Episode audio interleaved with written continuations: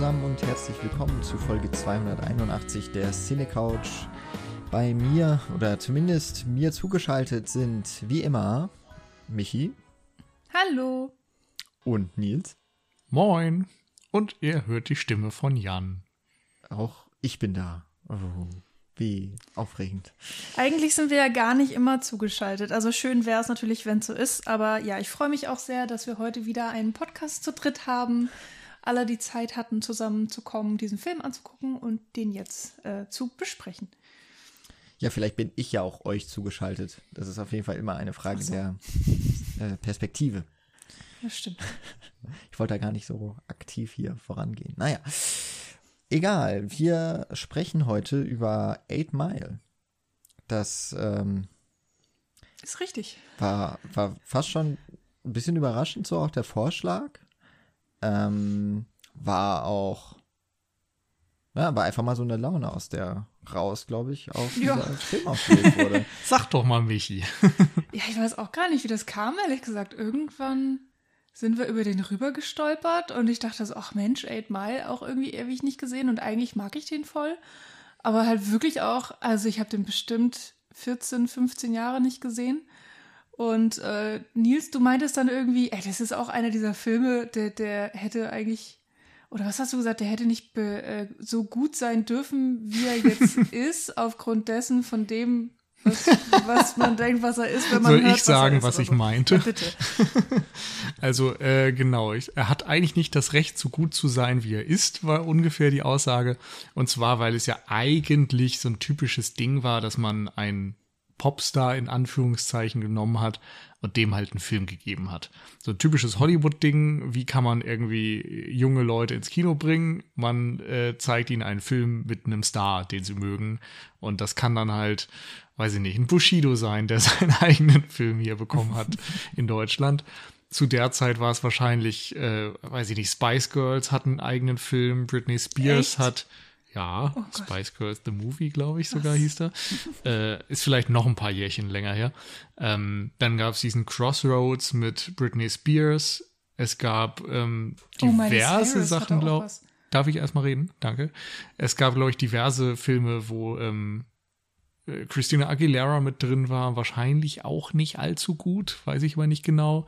Ähm, auf jeden Fall war das halt so ein typisches Ding. Man nimmt irgendeinen Star, baut drumrum irgendeine doofe Geschichte und dann klingeln die Kassen. Und meistens war das halt ziemlicher Rotz, der wirklich auch nur da war, um Geld zu machen. Und ähm, mit einigen Ausnahmen natürlich. Und Eight Mile war gefühlt eine davon, wo man am Anfang auch dachte, ach ja, gut, das ist jetzt irgendwie so dieses Rapper-Ding. Ähm, aber man hat dann festgestellt, hey, der Film ist vielleicht doch gar nicht so schlecht. Und der hat ja, glaube ich, dann sogar Oscar-Nominierung Äh, gekriegt. Er hat auch einen gewonnen, tatsächlich, für den besten Song. Lose Yourself, ja, das macht Sinn. Ja. Aber also ich finde es ganz, ganz spannend. Also ich scheine da eine, eine, nicht nur eine Filmlücke, sondern auch Wissenslücken zu beherrschen. Ähm, stört mich in diesem Fall wirklich sehr wenig, dass ich diese Filme nicht kenne und ich weiß, dass sie existieren. Äh, aber ja, mh, aber das sind jetzt ja trotzdem tatsächlich alles irgendwie so Popsternchen oder Popstars. Also ich meine, Britney Spears ist nun wirklich dann auch so ein sehr großer Name natürlich. Ich glaube, Spice Girls war ja eine Zeit lang auch wahnsinnig äh, beherrschend. Ähm, hier haben wir jetzt natürlich einen, einen Hip-Hop-Sänger. Ähm, ich meine, mittlerweile gibt es auch sehr viele Musikfilme, die irgendwelche Hip-Hop-Legenden und Rapstars, was auch immer, in, in der Sorte featuren oder eben, äh, wo es autobiografisch ein bisschen dran angelehnt ist. Das haben wir hier bei Edmar ja tatsächlich auch. Aber fällt dir zufällig aus der Zeit auch irgendwas ein, so in die Richtung? Oder ist Also ich weiß, dass Ed- 50 Cent ein bisschen später seinen Film hatte, dieses Get Rich or Die Trying, was glaube ich auch wirklich dann Biopic war. Ähm, und natürlich mittlerweile Straight Outta Compton. Und Mhm, ich glaube, ja. Notorious B.I.G. hat ein eigenes Biopic gehabt, was aber auch deutlich später halt, also posthum irgendwann erschienen ist. Ich glaube, Eight Mile hat da tatsächlich einen Trend gestartet. Hm. Aber ich meine, man muss natürlich auch sagen, Eminem war ja einer derjenigen, also äh, ich bin jetzt echt beim Hip-Hop nicht allzu bewandert, muss ich dazu sagen, aber der den Hip-Hop aus meinem äh, Empfinden so ein bisschen mehr in den Mainstream auch getragen hat. Was ja irgendwie auch so ein typisches Ding ist. Ne? Das ist eine schwarze Musikrichtung und die schwarzen Künstler haben das irgendwie seit den 80ern im Grunde popularisiert. aber es sind dann natürlich trotzdem irgendwie so immer mal wieder die, die Weißen, die es teilweise für, für eine andere Öffentlichkeit größer gemacht haben. Und zumindest traf das zeitlich ganz gut zusammen. Also Anfang der 90er wurde, glaube ich, Hip-Hop zum ersten Mal so ein bisschen größer, Fragezeichen. und Beastie Boys und so weiter und natürlich dann irgendwie auch Public Enemy und die ganzen Sachen. Aber ähm, so dieses absolute Mainstream-Ding, was es heutzutage ist, davon war Hip-Hop zu der Zeit, glaube ich, noch echt weit entfernt. Hm. Ja, das glaube ich auch. Also Eminem ist halt einer dieser Namen. So, es gibt wahnsinnig viele Leute, die sagen so, ja, ich höre kein Hip-Hop, aber die sagen, ah ja, aber Eminem, so den mag ich. Oder auf jeden Fall ist es halt mittlerweile auch ein, ein wahnsinnig großer Name. Jeder kennt ihn, jeder hat schon mal irgendwas von ihm ähm, gehört. Genauso weiß ich nicht, wie wahrscheinlich auch Snoop Dogg und solche Namen halt mittlerweile. Ähm, trotzdem ist ja ungewöhnlich, dass dann ein, ein Film um ihn und mit ihm ja auch entsteht. Also ähm, ich habe jetzt auch tatsächlich auch nicht wirklich eine Ahnung. Wir haben schon so ein bisschen gerätselt über die Entstehungsgeschichte. Wer kam jetzt auf wen zu? Wer hatte zuerst die Idee? Ah, wir haben doch hier diesen weißen Jungen, der in so einer ähm, eigentlich schwarzen Stadt aufgewachsen ist, sozusagen. Also, ähm, und es ist ja eigentlich eine ganz eine coole Geschichte, so können wir beim Film Hast du nicht das Making-of gesehen? Ja, aber das war nicht so explizit. Okay. Was das angeht. Ich habe jetzt tatsächlich auch nicht recherchiert.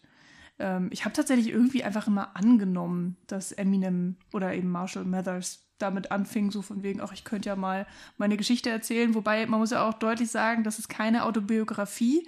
Also ähm, es gibt Teile äh, und natürlich auch die Figur ist angelehnt an Marshall Mathers und eben den Beginn von Eminems Karriere.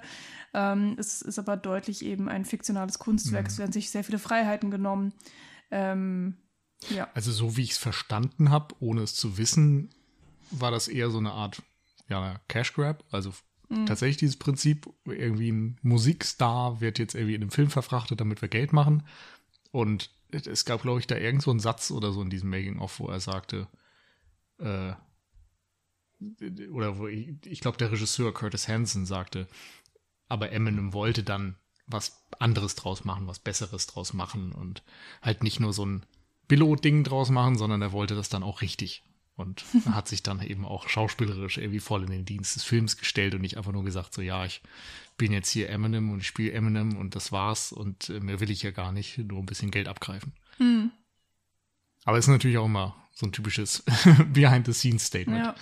Also was auf jeden Fall schon mal interessant ist, du hast gerade schon gesagt, ähm, Hansen ähm, ist der Regisseur. Und die Story, beziehungsweise ähm, ja, als Autor wird Scott Silver angegeben. Also äh, Marshall Mathers ist jetzt auch nicht explizit hier irgendwie als Autor oder im Drehbuch oder irgendwo mit aufgeführt. Fand ich irgendwie ganz interessant. Ähm, so wahnsinnig viel Einfluss scheint er dann wohl auch anscheinend nicht gehabt zu haben. Keine Ahnung. Auf jeden Fall hat er ja auch dann äh, einen schönen Soundtrack geliefert, wo man dann auch wieder sagen könnte, hier Cash Cow und so weiter, ne, dann so, danach wird schön der, der Soundtrack vermarktet und nochmal wahnsinnig viel Geld gemacht, weil da wurden ja dann auch ähm, extra Songs für geschrieben. Ähm, ich meine, der war mit Sicherheit auch hm. sehr erfolgreich. Aber ja, ich glaube, wir werden alle, also ich hoffe es, so ein bisschen in dem Podcast auch auf den Punkt kommen, dass der Film halt nicht so schlecht ist, wie er vermuten lässt. Ähm, weiß ich nicht. Ähm, wie ist denn überhaupt bei euch die Vorgeschichte gewesen? Also ist das ein Film, den ihr einmal im Jahr guckt, weil ihr ihn so toll findet? Oder ist das so ein, ach ja, den kennt man und jetzt für einen Podcast habe ich den zum ersten Mal gesehen, Film? Also für mich ist es ein, den kennt man im Sinne von, den habe ich irgendwie damals zweimal vielleicht gesehen, so mit maximal zwölf und dann wieder seit Jahren nicht weil ich weiß nicht, als da rauskam, war das halt ein großes Ding und im Freundeskreis weiß ich noch, so auch echt in diesem Kindesalter im Grunde wurde da schon drüber geredet, dass es diesen Film gibt und so. Und dann hat man den halt irgendwie geguckt und ich glaube, irgendwer hatte den auch auf DVD und hat mir den dann ausgeliehen oder so. Und seitdem hatte ich jetzt einfach nicht so ein riesiges Interesse dran, den nochmal zu sehen. Und wusste auch nicht, wie gut ich den finde. Also für mich war da so in so einer Kategorie, von Filmen, die die ich damals irgendwie schon gut fand, ohne jetzt genau benennen zu können, warum, weil ne, in dem Alter guckt man ja Filme ein bisschen anders. Und ähm, ich weiß noch, dass äh, ich zwischenzeitlich dann mal drüber nachgedacht habe, wie es wohl wäre, den nochmal zu sehen, weil mhm. ähm, auf eine Art kennt man ja so diese Underdog-Stories, man kennt so diese ne, Story vom Tellerwäscher zum Millionär oder so, der Outsider, der irgendwie Erfolg hat in irgendwas. Das kann irgendwie auch schnell so ein bisschen belanglos werden, so ein bisschen kitschig werden. Und ähm, insofern war ich einfach ganz gespannt drauf, wie ich den jetzt heute empfinden würde. Ja, also auf die ursprüngliche Frage von Michi zu antworten, weder noch. ähm, also ich bin mir ziemlich sicher, dass ich den Film damals, als er rausgekommen ist, wir sind ja jetzt so Mitte November mit der Aufnahme und der Film ist vor ein paar Wochen, vor ein paar Tagen eigentlich sogar 18 Jahre alt geworden, ist jetzt volljährig. Er darf sich oh jetzt endlich Gott. selber gucken. ähm, also was ich mit Sicherheit weiß, ich hatte die Single zum Film, Lose Yourself, die habe ich mir auf jeden Fall gekauft. Damals von meinem hart ersparten Taschengeld keine Ahnung, wie teuer Singles damals waren, aber die hatte ich auf jeden Fall. Das fand ich damals ziemlich cool. Und ähm, ansonsten habe ich aber tatsächlich auch mit Eminem gar nicht so wahnsinnig viel Kontakt gehabt, eher über einen Schulkameraden. Also ich war da ja in der Zeit auch noch, äh, oder? Ja, 2002 war ich, glaube ich, noch in der Grundschule. Ja, müsste so um, um, die, um den Dreh sein. Oder? Oh Gott. Also ich bin 2001 aufs Gymnasium. Sind wir da schon? Aber schon? dann schon gleich fünfte Klasse oder erst siebte? Fünfte. Ich bin erst in der siebten aufs Gymnasium. Achso, aber ich dachte gerade, du weißt doch ungefähr, wie alt mich, äh, wie alt Nils ist. Ja. Dass er da nicht in die siebte Klasse gegangen Nee, aber ich hatte tatsächlich noch die Orientierungsstufe zwischendurch. Nee, also bei mir war vier Jahre Grundschule, das war 97 bis 2001. Und ab 2001 dann Gym. Dann muss das bei mir, glaube ich, auch so gewesen sein. Na gut, also dann habe ich einfach nur die Erinnerung daran, dass ich mit einem, einem damaligen Schulkameraden, der war aber auch noch mit mir dann in der fünften, sechsten Klasse auch auf dem, auf dem Gymnasium, der hatte die CDs von Eminem. Und ähm, es war so, man hat sich getroffen und hat dann die CDs angemacht und man hat zum Teil nicht gecheckt, dass Eminem einfach äh, als zwei verschiedene Personen singt. Aber das hat man dann halt beim Lip-Sinken so abgewechselt. Also da hatten wir auf jeden Fall wahnsinnig viel Spaß. Das war so das, was ich von Eminem wusste. Zu Hause hatte ich diese Musik nicht. Vielleicht wegen tatsächlich dieses Parental Advisory, das es ja damals schon gab. Ja. Also da war meine Mutter auf jeden Fall damals noch ein bisschen vorsichtiger. Also hatte ich auf jeden Fall jetzt nicht so viele Berührungspunkte. Vielleicht deswegen auch diesen Film damals nicht so gecheckt. Aber wie gesagt, den Soundtrack hatte ich dann. Zumindest das Hauptlied. Ähm, und dann habe ich den Film auch erst vor ein paar Jahren zum ersten Mal gesehen, habe ihn mir dann irgendwann auf Blu-ray gekauft, weil ja, er hat ja gute Kritiken bekommen damals. Und auch wenn ich jetzt heute im, auch gar nicht mehr so richtig viel, also ich habe ja auch nicht viel mit Hip-Hop zu tun und am Hut. Ähm, und Eminem höre ich jetzt eigentlich auch nicht mehr. Aber es war dann trotzdem mal interessant, den jetzt nochmal zu schauen, weil als ich, also so in meiner Erinnerung war auch als durchaus guter Film abgespeichert. Jetzt vielleicht nichts Revolutionäres, aber zumindest geile Musik. Und alles andere drumrum auch auf jeden Fall mal noch in guter Erinnerung. Insofern war ich eben auch nicht abgeneigt zu sagen, ja, lass mal tatsächlich über einen Film sprechen, der jetzt nicht so als Nummer eins irgendwie oder in der ersten Riege steht, obwohl er auch, ähm, um das vielleicht auch noch so anschließend an dieses ähm, man macht mit, sagen wir jetzt mal nicht Popsternchen, sondern mit äh, erfolgreichen Musikern, macht man jetzt einen Film in der Hoffnung auf dieses große und schnelle Geld. Das hat dieser Film halt trotzdem oder gerade weil er halt jetzt mal gut gemacht wurde, auch geschafft. Also er war ja wahnsinnig erfolgreich und das auch trotz des R-Ratings, was ja dann durchaus schon mal für Studios bedeutet, hm, da entschärfen wir mal ein bisschen was. Hier hat es sich wohl gelohnt. ja, ich glaube, das passt natürlich auch in dem Fall ganz gut mit dem Künstler zusammen, dass man sagt, ein R-rated Künstler, der, der muss auch einen R-rated Film kriegen quasi. Das war ja dann doch wieder ein bisschen anders als vielleicht bei einer Britney Spears, wo alles dann möglichst kindgerecht sein muss. damit, die, damit die Kiddies da auch reingehen können. Ich versuche gerade mir irgendwas, ähm, also ob es jetzt gerade so einen Film gibt. Also, ich meine, man, man kennt das halt manchmal, dass es sich überschneidet, dass Musiker Schauspieler sind und andersrum. Also Selena Gomez zum Beispiel Mhm. ähm, ist hier und da immer mal bei Sachen dabei, aber eigentlich relativ ernstzunehmend. Dann hat man natürlich so eine Musical-Stars, wie zum Beispiel Vanessa Ann Hudgens, die ja ursprünglich durch einen Musical-Film ähm, groß geworden ist, mittlerweile eben auch im Broadway, Off-Broadway und so weiter ähm, mitmacht, aber weiterhin auch Schauspielerin ist. Also keine Ahnung, so viele Sachen fallen mir ein. Aber dass man jetzt wirklich sagt, ich mache hier einen Film und hole mir Musiklegende XY irgendwie so als großes Zugpferd. Irgendwie fällt mir das gerade gar Naja, nicht ein. Lady Gaga zuletzt, oder? Star is Born. Ah, Auch wenn es nicht ihre Ja. Geschichte ist, Ja. glaube ich. Nee, ist auch Stimmt insofern ein bisschen anders, weil sie halt nicht das absolute Zentrum dieses Films ist oder das einzige Zentrum, aber du hast schon recht, das ist auf jeden Fall von der Strategie vergleichbar irgendwie. mm, Ich dachte gerade noch, es gibt, ähm, äh, ich glaube, Machine Gun Kelly heißt er. Kenne ich nicht wirklich, aber ich weiß, dass der jetzt in irgendeinem Film mitgemacht hat. Und ach, das ist ähm, ein Typ. Ja, Ich dachte, der Film heißt Machine Gun Kelly. nee, das ist, glaube ich, der Künstlername. So. Und ich glaube, ansonsten, hatte wo auch das jetzt- Film. Ja, aber das ist ja auch schon wieder ewig lang her. Ja, ist auch schon eine Weile her. Ja. Das war ja noch, war das nicht sogar Ende der 90er? Vielleicht Echt? auch Anfang 2000er. Also hier Lars von Trier, 2000er, ne? War das, glaube ich. Puh, schon eine Weile her, ja. Egal. ähm, Ed Nee, wo- Sheeran war bei Game of Thrones. ja, und in hier, wie hieß er, äh, dieser, dieser äh, Yesterday. Ach so. Oh, war das furchtbar. Oh Gott.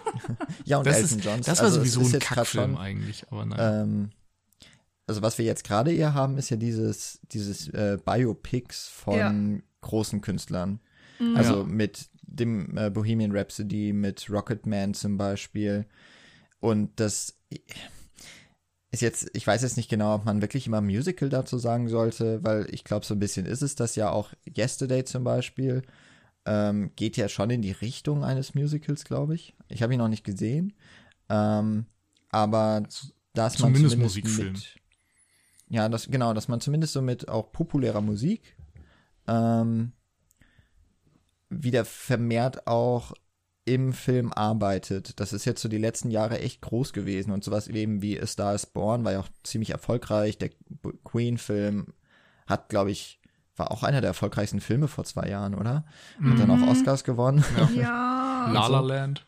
Stimmt. Muss man, glaub ich, ja. auch Das dazu ist ja dann tatsächlich Musical, so, vom, so wie man jetzt, ähm, weiß nicht, so aus der Tradition zumindest der, der 50er, 60er Jahre so äh, das noch als Genre bezeichnen würde. Ja, und Eight Mile ist tatsächlich so in einer Zeit, wo hm, Wo es keine Musicals gab. Punkt. War- Mm, Nee, es stimmt ja. war so nicht das Moulin Producers Remake Rouge. auch um den Dreh? Ja, und Was Moulin Remake? Rouge war da auch um die Zeit, Genau. oder? Ja, ich glaube, Moulin Rouge war 2001. Echt? War Und es ich glaube- später? Oh Gott. Nee, Ich ich, glaube, später war dann wieder. Äh, hier, dass das, äh, diese ganzen anderen Musicals, Phantom der Oper wurde doch dann auch noch verfilmt und so. Mhm. Also ja. da gab es dann verschiedene Sachen. Ich glaube, oh, Dreamgirls und so. Und dieses, dieser Britney Spears-Film war da auch irgendwie mit Musik zumindest, oder? Ich habe keine Ahnung. Das ist sehr Ja komisches gut, dann Territorium. äh, musst Ähm, du dich mit deinen Aussagen ein bisschen äh, vorsehen. Ja, schwierig, weil ich glaube, es ist auch immer dieses typische Ding, man guckt die Filme dann halt nicht unbedingt, wenn sie rausgekommen sind und dann verbindet sie mit, man mit einer komplett falschen Zeit, was bei mir jetzt gerade der Fall ist, wie ich das äh, merke. Aber es gab wenige. Naja, also ich finde es, äh, oder andersrum, sagen wir mal so, ich habe das Gefühl, jetzt gerade oder in den letzten fünf oder zehn Jahren wird es auf jeden Fall wieder deutlich, deutlich mehr. Das hast du in anderen Worten ja auch irgendwie gesagt, Jan. Und ähm, auch die eher klassischeren Musicals äh, scheinen ja auch immer mehr irgendwie zurückzukommen. Also jetzt äh, wird ja auch ähm, äh, West Side Story äh, neu verfilmt und kommt irgendwann raus, wenn diese Welt mal wieder normal Ja. funktioniert. Schauen wir mal. Ja, bis dahin In kann the man Heights. Cats nochmal gucken oder so. Stimmt. Ja. Habe ich Ja. noch nicht gesehen tatsächlich. Aber Hamilton und In the Heights ist auch nochmal ein gutes Beispiel. Genau. stimmt. Ja. Also ähm, ja, und Disney es ist macht viel, ja jetzt auch wieder Songs. Es ist schön. Also ich freue mich. ich mag die Zeit. Ich mag, dass das immer mehr wird jetzt gerade. Ich hoffe, es hört so schnell nicht auf. Ähm, ja. Ja. Aber, also jetzt natürlich für die paar Leute, die den Film Eight Mile nicht kennen, das ist jetzt kein Musical. So. Das ist richtig. das ist eigentlich ein klassischer Musikfilm, ja. Ja, es ist so eine, ja, von, von der Grundstruktur der Handlung her würde ich auch fast sagen, ist es eigentlich ein Coming-of-Age-Film, der in ein Setting, also auch da, der Film, der könnte eigentlich genauso gut heute rausgekommen sein. Er spielt in Detroit, erzählt von noch jungen Erwachsenen ohne Zukunft. Also es ist genau wie It Follows, so in, in so einem, in so einem Vibe irgendwie gehalten. Und das halt schon vor 20 Jahren. Dann spielt der Film noch mal ein paar Jahre vorher, Mitte der 90er Jahre. Anscheinend ist Detroit einfach schon seit 30 Jahren so die, die, äh, ja, keine Ahnung, der Moloch von, vom amerikanischen Traum. Das Gelsenkirchen der USA. Ja, also es war mir nicht so bewusst. Das, das ist erst so, was eben mir auch so in den letzten Jahren immer wieder aufgefallen ist, dass Detroit so exemplarisch als Kulisse für das gescheiterte Amerika und für die, ja, für so das, diesen alten amerikanischen Traum steht, der schon lange nicht mehr realistisch ist oder überhaupt nicht mehr der Realität entspricht, sagen wir mal so. Wirklich nur so die, Ru die Ruinen darstellt und das haben wir hier auch schon. Ja, dann füge ich nur noch hinzu, der Titel Eight Mile verortet das ja auch sehr stark. Ähm, war mir jetzt vorher auch nicht mehr so unbedingt der Begriff, aber ähm, das ist ja die Straße, die quasi den Suburb-Teil von Detroit mit dem mit der Innenstadt, wenn ich es richtig verstehe, so trennt. Also, dass man quasi auf der einen, so die other side of the tracks. Das Mhm. ist der, das ist die Grenze zwischen im Grunde äh, der Hood, da wo man Street Credibility hat und braucht. Und äh, auf der anderen Seite halt so, ja, wo halt die Reichen und Schönen wohnen, die den man halt Also für Detroit-Verhältnisse. Ja, zumindest für Detroit-Verhältnisse, genau. Ja. Nee, ich fand's auch interessant, weil ich auch direkt irgendwie an It Follows und Konsorten gedacht habe und Detroit ja irgendwie mittlerweile gerne so als ähm, Hintergrund für solche Geschichten, für irgendwie Unterschichtsgeschichten genommen wird. Und ähm, ich fand's dann eben auch nochmal besonders eindrücklich, weil es, wir, im Grunde haben wir ja doch trotz allem im weitesten Sinne einen Hollywood-Film vor uns und die spielen ja dann doch oftmals einfach in diesen sehr glatten Innenstädten oder zumindest dann irgendwo in New York oder so.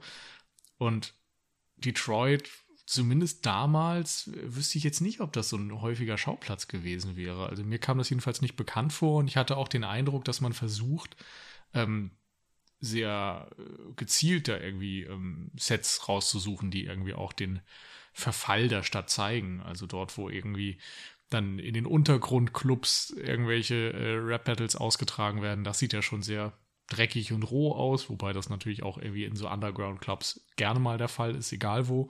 Aber auch die verfallenen Häuser, die Trailerpark-Siedlungen, die ähm, Treffpunkte, wo sie sich später dann irgendwie mal zum Feiern treffen oder so, das sind auch irgendwie immer so verlassene Lagerhallen oder sowas. Und ähm, ja, das macht irgendwie die, ein sehr rundes Bild dieser dann doch etwas kaputten, trostlosen Stadt, in der man jetzt vielleicht nicht unbedingt äh, den amerikanischen Traum vor Augen hat.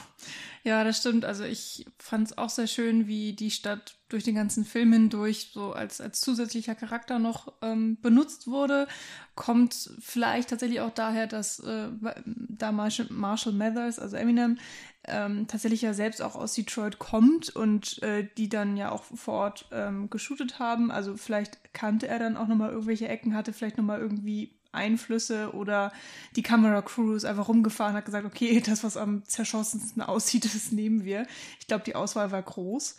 ähm, ähm, ja, aber hatte auch immer das Gefühl, dass es irgendwie authentisch ist und ähm, ja, dass es passt und dass man einerseits zeigt, wie es ist. Und zwar irgendwie tatsächlich zerfallen und dreckig und arm, aber man man man ist so auf einer Stufe damit. Also man äh, ich hatte jetzt nicht das Gefühl, dass der Film einem sagen wollte, so, oh, guck mal, dir geht's irgendwie viel besser oder schau mal, wie schlecht wir es haben, sondern es war halt einfach so, das hier ist übrigens Detroit und Detroit sieht an einigen Ecken wahnsinnig scheiße aus und das hier sind unsere Charaktere und die leben hier. So und ähm, das hat mir irgendwie sehr gut gefallen. Ich konnte das sehr gut annehmen und ähm, mochte auch die Atmosphäre, die durch diese Stadt eben durch ähm, die Hintergründe, die man dann während der Gespräche sieht und so weiter oder wo die Gespräche geführt werden, äh, wieder kreiert werden. Also alleine, dass es eben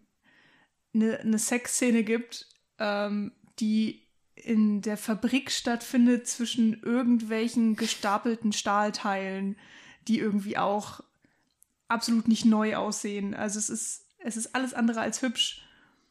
Ja, und die haben da Sex. Und man hätte sich ja alles aussuchen können. Man hätte auch einfach sagen können, die gehen nach Hause und haben da halt irgend so ein Bett. Aber nö, es ist dann halt irgendwie Aber so. guck dir das zu Hause an. Dazwischen. Ja. ja, das stimmt. Hm. Ja, also ähm, für mich auf jeden Fall ein echt stimmiges Bild und schlau genutzt. Also es ist mehr als einfach nur Kulisse, hatte ich die ganze Zeit eigentlich das Gefühl. Ja. Ja. ja, Also es erzählt schon auch mit irgendwie die Story. Ich finde, es ist hier irgendwie mal ganz interessant, weil man ja im Grunde so ein bisschen, man hat schon die typischen Klischees, man hat äh, so äh, Upper-Class-Typen und die, die, ähm, die Abgehängten. Und äh, zum Teil überschneidet es sich zwar, aber ich meine, im Fokus steht nun mal ein junger weißer Rapper, gespielt eben von Eminem. Und der ist in dem Fall halt mal eigentlich einer der Verlierer der Gesellschaft und er fährt mit einer Schrottkarre rum zum Beispiel, die er geschenkt bekommt, aber sie ist erstmal eigentlich abgesoffen. Und äh, diejenigen, die normalerweise sonst eher so, ich sag jetzt mal, richtig Proleten ohne Geld sind, das sind hier, das ist hier diese Gruppe The New, oh Gott, wie heißt es wieder? Äh, Freedom. The Free World. Free World. The Free Free- World. Ähm, angeführt ja von Anthony Mackie, also dem Schauspieler Anthony Mackie. Äh, und die fahren zum Beispiel mit dem mit der dicken äh, General Motors Karre rum. Und man hat hier so ein bisschen, zumindest mal von den, äh, man hat so die soziale Klasse gefühlt ein bisschen umgekehrt. Und äh, spielt eben ja auch in einem Milieu. Nils hat es eben schon gesagt. Ähm, also, auch wenn ich mich nicht sehr mit der Geschichte von Hip-Hop auskenne, ähm, ist mir doch durchaus auch bewusst, dass es eher eben auch die Musik, die von äh, Afroamerikanern vor allem ja ähm, als Ausdrucksweise genutzt wird. Und da ist halt auch Eminem als weißer Rapper so ein bisschen eine Ausnahmefigur lange Zeit gewesen. Und hier ist er eben auch der Außenseiter. Und eigentlich hat man es auch ganz häufig mal umgekehrt bei so Sozialdramen. Dass eigentlich eher die Schwarzen die Außenseiter sind und äh, nicht die Weißen. Und sich dann Hm. irgendwie be, ähm, Mm, beweisen müssen in dieser, in dieser Szene.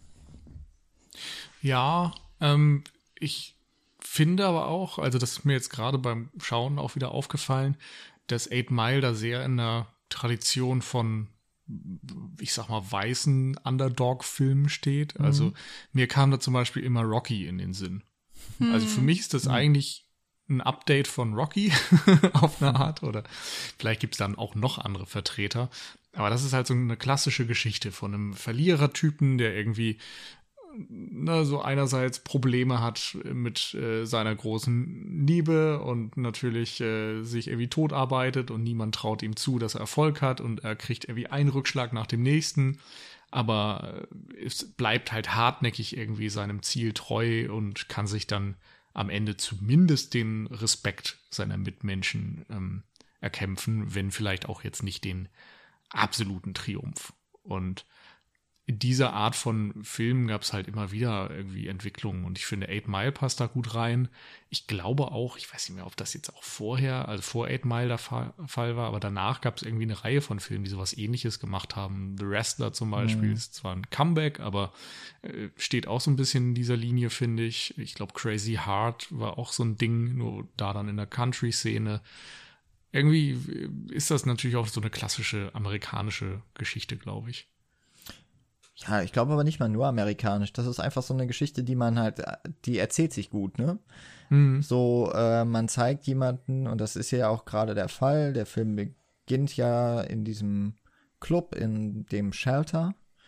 Und äh, Eminem als B-Rabbit steht da bei diesem Rap-Battle und ja, wird halt ausgebuht und bekommt keinen Ton raus.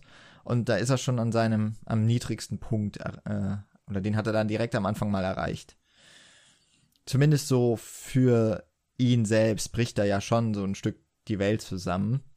Das ist aber etwas, was vielleicht auch, auch bei mir jetzt, als ich den Film nochmal gesehen habe, nicht ganz so dramatisch vielleicht rübergekommen ist oder ich konnte das vielleicht nicht ganz so nachvollziehen, warum das jetzt so wichtig ist. Aber ich hatte dann auch, das ähm, hatten wir es jetzt im Vorgespräch oder gerade eben äh, gesagt, also in dem besagten Making-of, ähm, das wirklich eigentlich mehr so ein elf Minuten bisschen Promo-Video ist. ähm, aber da wird immerhin schon nochmal von äh, auch Eminem erzählt, dass diese äh, Rap-Battles und diese, die, die, oh Gott, jetzt fällt mir das deutsche Wort dafür nicht ein, Reputation, deine. Der Ruf? Ja, dass, dass das irgendwie wahnsinnig wichtig ist dann in, in diesem Zirkel, in diesem Kreis von, von Menschen. Und wenn du da verlierst, dann ist das wirklich, du, ähm, du bist dann unten durch. Also das ist schon wie halt der, ja, wie der, wie der Boxkampf von Rocky, meinetwegen. Das ist echt ein guter Vergleich. Sehr schön, diese filmgeschichtliche Referenz. ähm, dass das hier wirklich dann ist wie in der ersten Runde K.O. gehen. Hm. Ja, das ist vielleicht wirklich ein guter Vergleich. Also, ähm, ich muss auch sagen, bei mir kam das auch nicht so wahnsinnig emotional rüber, aber äh, ich konnte das auf eine, also sehr gut nachvollziehen, so wenn man denkt, man, man will einen Vortrag halten und dann vergisst man auf einmal alles, was man vorher gelernt mhm. hat und, und kriegt kein Wort raus oder sowas. Also so habe ich, glaube ich, über diese Situation nachgedacht. Und das ist schon schlimm genug. Aber wenn es dann eben noch wirklich um eine Ehre verteidigen geht oder einen Ruf machen oder groß rauskommen, äh, kann ich mir schon die, die Gravitas davon nochmal besser vorstellen. Ja, und ich finde, es ist hier nochmal eine Sondersituation, weil Rap gerade in der Folge des Films, vielleicht noch nicht zu dem Zeitpunkt, aber eben später, mhm. äh, als sein einziger Ausweg im Grunde aufgezeigt ja. wird. Also ja sein Privatleben ist ja ein bisschen Trümmerhaufen, wenn man so will. Er hat äh, ja gerade irgendwie mit seiner Ex-Freundin Schluss gemacht, beziehungsweise sie hat sich von ihm getrennt und ist irgendwie schwanger und ähm, er zieht wieder bei seiner Mutter ein, die einen äh, toxischen Freund hat, die äh, selbst Alkoholikerin ist und ein kleines Mädchen noch ähm, zu Hause hat, seine kleine Schwester in dem Fall, und sich eigentlich kaum gut um die kümmern kann. Und ähm, Bunny Rabbit arbeitet dann noch in diesem, äh, in, in einer Autofirma, in einer Autofabrik und macht da diese Stahlteile.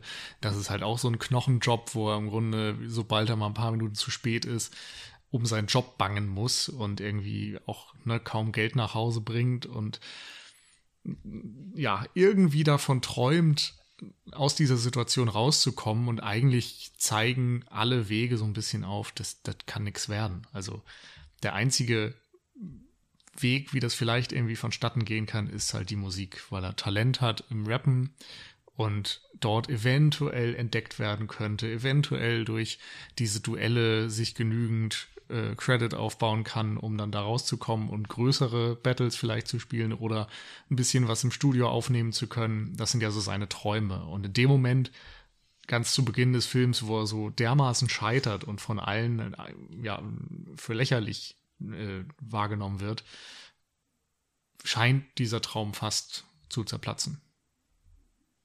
Und mhm. insofern starten wir im Grunde da schon am Tiefpunkt mit ihm.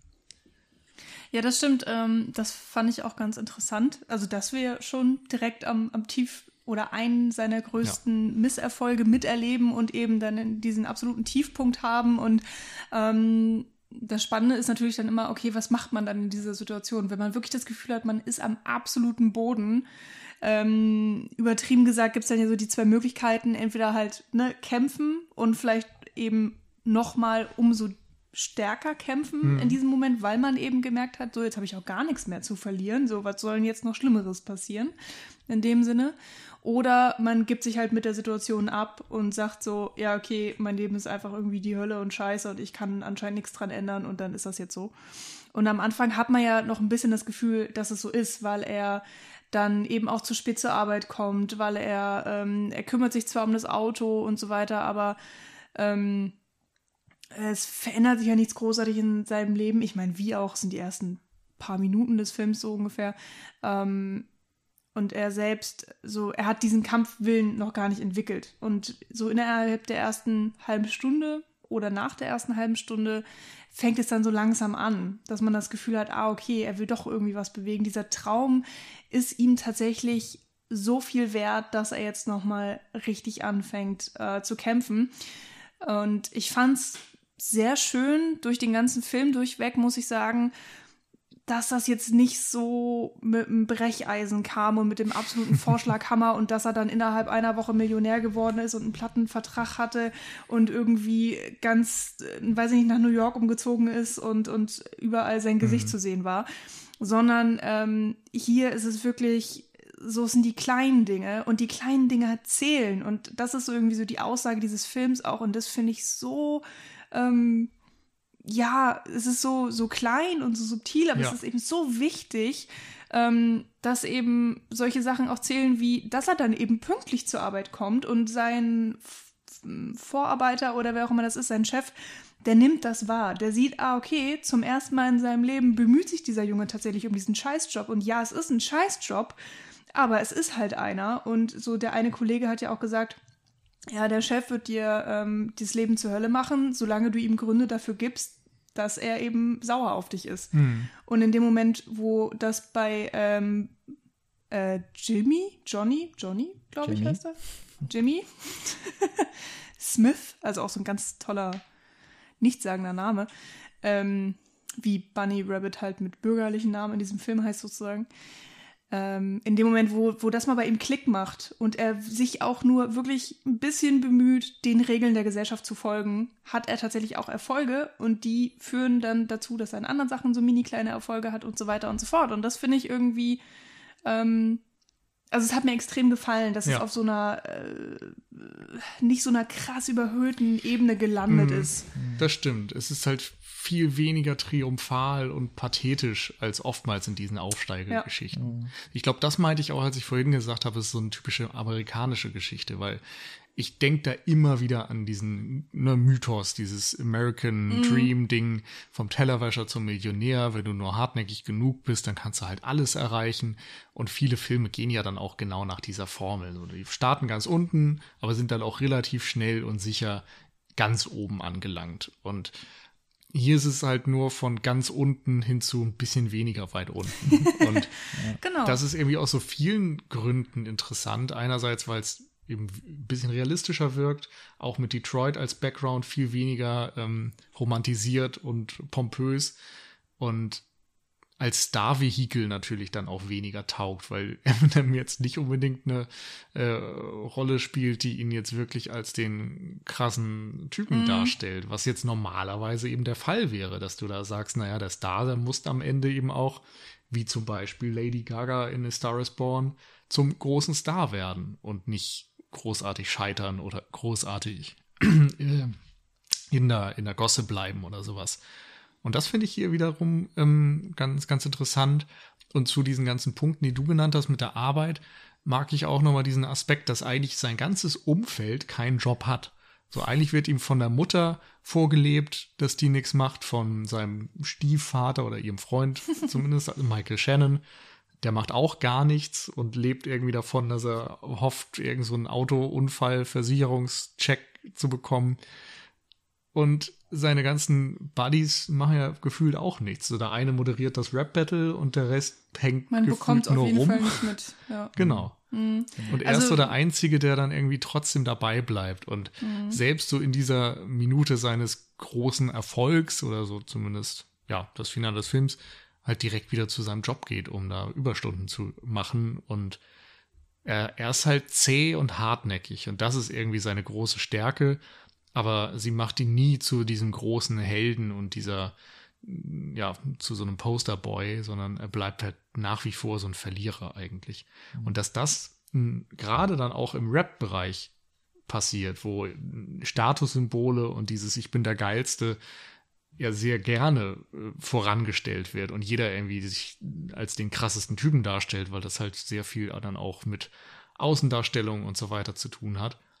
Und das Eminem sich da dann irgendwie so schwach zeigt auf eine Art, ist, finde ich, bemerkenswert. Mhm. Mir ist übrigens noch eine zweite, glaube ich, sehr treffende Referenz, also so noch ein guter Referenzfilm eingefallen, der ähm, ganz viele von den dann doch alles in allem relativ, würde ich sagen, generischen Plotpoints zumindest so entlang geht und folgt. Und das ist Goodwill Hunting, der eigentlich auch eine mhm. relativ oh. ähnliche Geschichte erzählt, nämlich einer mit Talent, der aber in einem, in einer Umgebung aufwächst, die dieses Talent nicht fördert, sich mit den falschen Leuten einlässt oder zumindest mit den Leuten, die ihn in dieser genauen Stärke nicht wirklich weiterbringen. Und der letztlich dann lernen muss, dass um sein Talent voll auszuschöpfen, er auch ein wenig auf sich allein gestellt sein muss und eben den anderen auch vielleicht nicht schuldet. Weil das ist ja letzt, würde ich mal sagen, so die, die, dann der Kernpunkt oder die, die Emanzipation, die sowohl halt der Will Hunting, also Matt Damon in dem Film, äh, und hier Eminem als äh, Jimmy Smith durchgeht, nämlich, dass er sich von diesem, ja, Traum, also es ist jetzt hier in diesem Fall bei Eight Mile, ist es eben dieser Traum, dem wird halt auch so ein bisschen was Gutes passieren. Das ist nämlich das, was irgendwie, wonach alle so ein bisschen leben. Zumindest die, die ein bisschen mehr im Fokus stehen. Da gibt es eben die Mutter, die geht immer zum Bingo und hofft auf den großen Gewinn. Dann gibt es den äh, kaum älter als äh, Jimmy Freund, Greg Buell, der wartet auf diesen Check, ähm, der ihm dann die Sorgen erspart. Und äh, Brittany Murphy, haben wir noch nicht erwähnt, aber die spielt hier auch mit als Alex, die auf die Modelkarriere hofft in New York. Also es sind alles so die Leute, die warten auf diesen einen Glücksmoment, der äh, so one in a million, wenn man, wenn man Glück hat, wahnsinnig Glück hat, auch tatsächlich mal vielleicht kommt.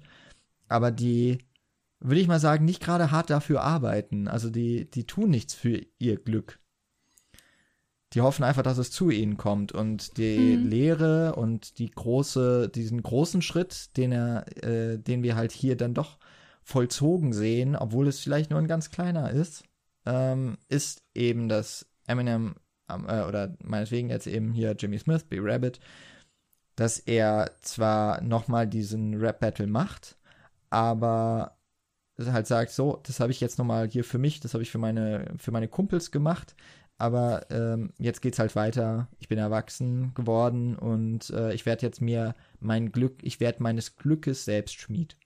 Mhm.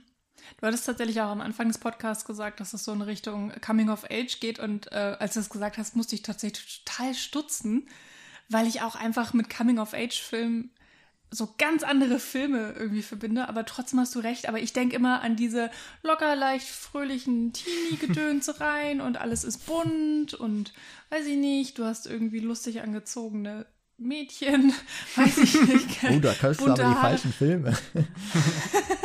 nee, ich meine, klar, ich weiß auch, wie, wie divers Coming of Age äh, natürlich sein kann, aber ähm, du hast, äh, ja, du hast schon recht, also er wird ja auch als auf, also definitiv junger Mann, also keine Ahnung, wie alt er jetzt in dem Film sein soll, aber er könnte irgendwas zwischen 16 und 25 sein oder so. Ja. Ähm, äh, also es passt auf jeden Fall ziemlich gut, vor allen Dingen mit diesem Stichwort, ähm, so er wird erwachsen. Also ich würde tatsächlich, also ein Stück weit, ähm, naja, weise ist auch zu viel gesagt, aber ja, eine, eine gewisse Ernsthaftigkeit ähm, tritt irgendwie so in sein Leben oder ähm, er sorgt dafür, dass es sozusagen wichtig wird und ähm, äh, gibt ja auch diese Szene, wo er all seinen Freunden vorwirft, so, ihr seid halt, ihr habt ein großes Maul. Ihr redet den ganzen Tag davon, oh, wir kriegen die geilsten Frauen. So, das sagt der eine, der große Dicke. Und dann der Rap-Battle-Typ, der sagt die ganze Zeit, ja, oh, wir kriegen hier einen geilen Plattenvertrag und machen so mega viel Geld und so, ne? So, ja, kann man, kann man jeden Tag sagen, man kann jeden Tag die gleichen Sprüche sagen, aber wenn man halt nicht dafür ackert, dann, dann bleibt es dabei. Also man tritt auf der Stelle und ich fand das, ähm, dieses so auf der Stelle treten.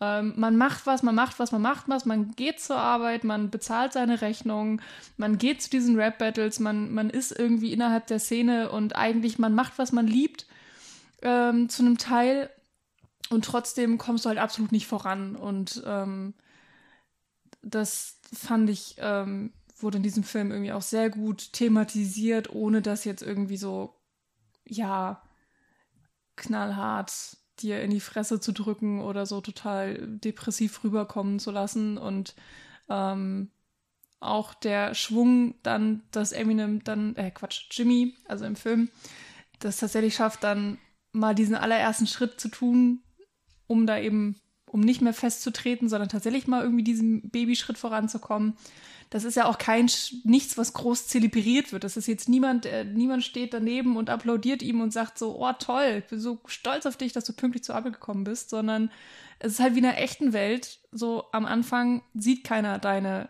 kleinen Erfolge, sondern es werden so, es braucht halt viele mini kleine Babyschritte, um dann irgendwann mal vielleicht einen größeren Erfolg zu haben und mhm. der wird dann auch außen wahrgenommen.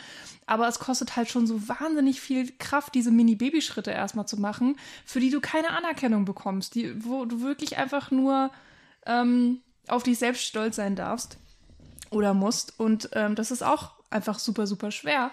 Und ich finde, hier geht es dann auch ähm, ja so ein bisschen um um das Selbstbewusstsein von Jimmy und auch, dass er so ein bisschen sich selbst findet, so ein bisschen zu sich selbst steht. Und insofern ist dieses Coming of Age irgendwie halt auch so ein sehr interessanter Punkt in diesem Film. Und man, ja, am Ende sagt er ja auch so irgendwas in der Art von wegen, ja, ich weiß jetzt, wer ich bin und so, ich habe, ähm, so, ich kann dieses Rap-Battle durchziehen, so, ich, ich kann gewinnen. Also er hat dann wirklich auch dieses Vertrauen in sich selbst, ähm, dass er es schaffen kann und ähm, das ist alles sehr schön erzählt und sehr, ähm, ja, irgendwie harmonisch und kommt nicht total plötzlich einfach irgendwo daher, sondern ja, es macht halt irgendwie alles Sinn. Es ist so aus dem Charakter rausgeschrieben, hatte ich das Gefühl.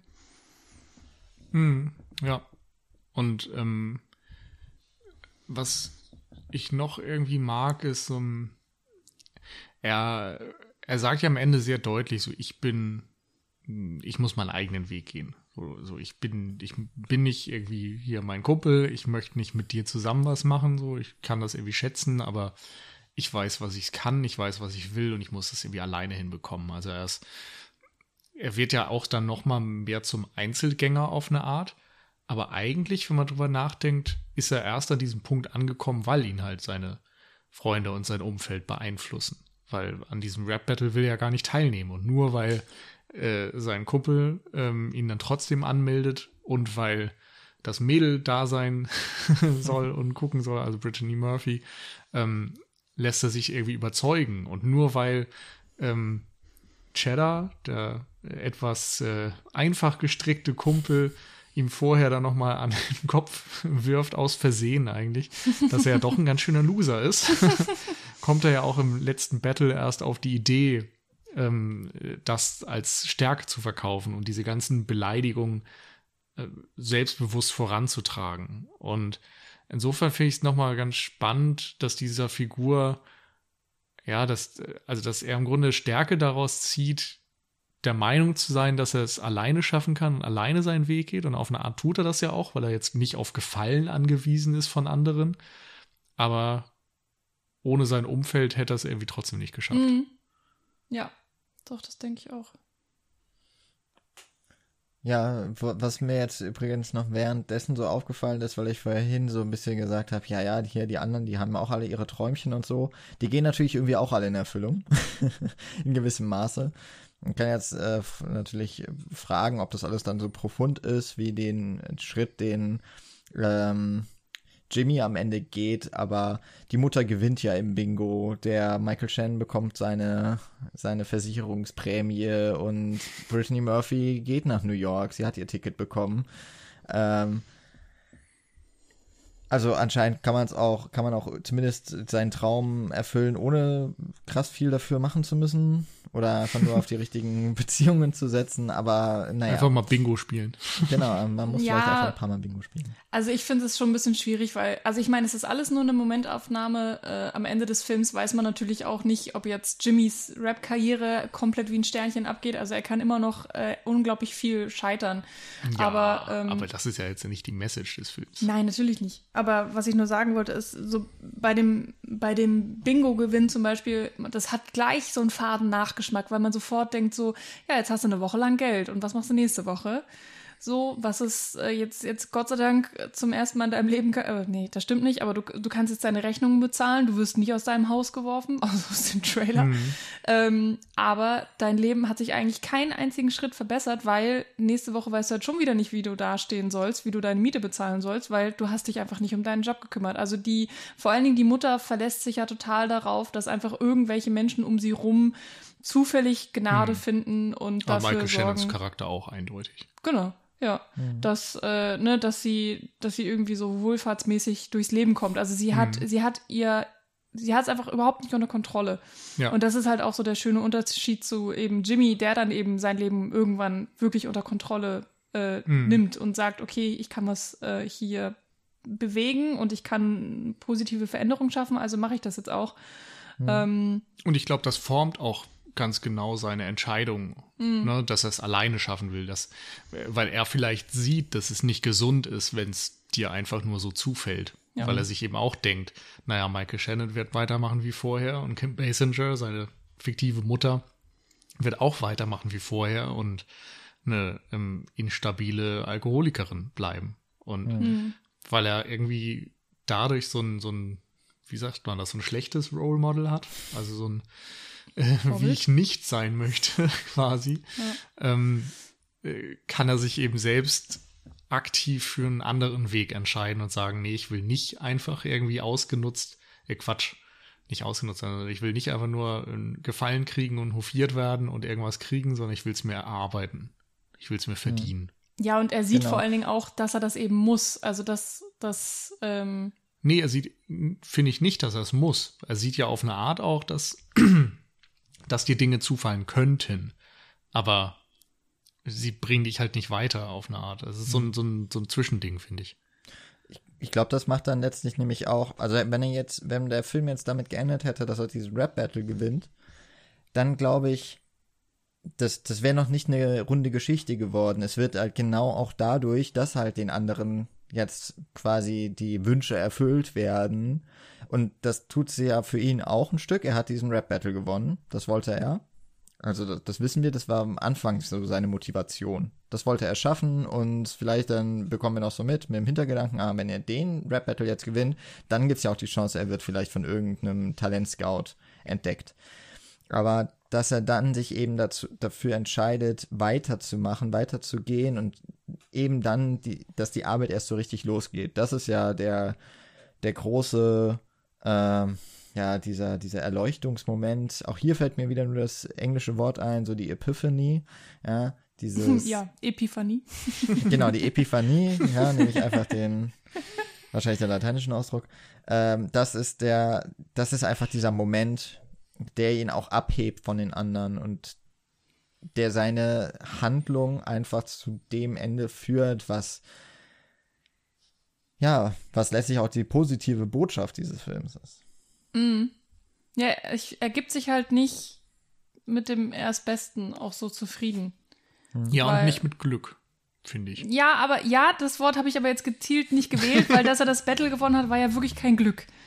Nee, nee, das ich hat er mein, hart erarbeitet. Ich mein, Aber da war ich gerade. Okay. Also, und ähm, weil wir ja vom Ende sprechen. Und ähm, gerade weil dann auch seine ganzen Freunde ankommen und jubeln und ja, geil, wo feiern wir denn nun und so. Und ähm, man, man könnte jetzt denken, so, okay, hier, du hast das Battle gewonnen, du bist jetzt, war das nicht sogar auch irgendwie so eine, so eine, so eine Championship, irgendwas gedöns? Also es war jetzt nicht nur irgendein Battle, sondern es war irgendein größeres. Er hätte jetzt irgendeinen Titel, was weiß ich. Und ähm, so, man Wobei hat er sich davon jetzt nichts kaufen kann. Nö, genau. Aber man, man hat schon so ein bisschen das Gefühl, so, ne, man könnte jetzt einmal groß feiern und stolz auf sich sein und dann 20 Jahre später so, weißt du noch, damals, als ich dieses Battle gewonnen habe gegen Little Dog oder wie sie alle hießen. genau. Und, ähm, und so, so he dodged a bullet. Also so, er, er weicht diesem halt aus und gibt sich halt damit nicht zufrieden und sagt halt mhm. halt so, nee, das war jetzt irgendwie, ne, so die Schlacht ist gewonnen, aber der Krieg noch nicht so im Sinne.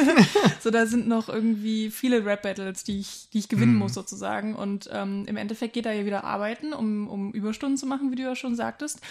Um dann tatsächlich Geld anzusparen, um sich äh, Zeit in einem Studio zu kaufen. Und man sieht ja auch, dass er währenddessen, äh, ja, dass er immer wieder tatsächlich ja seine, seine Songs niederschreibt. Man hört sie ja dann auch im Soundtrack. Also ähm, er performt sie ja nicht in der Diegese, sondern ja, man hört ihn sozusagen dann performen in seinem Kopf, vielleicht auf eine Art. Und ähm, ja, das ist, es ist so ein rundes Bild. Also es passt irgendwie alles zusammen und es macht mhm. Sinn und man versteht ihn. Also man versteht am Ende, warum er wieder arbeiten geht, warum er nicht mit seinen Freunden feiern geht.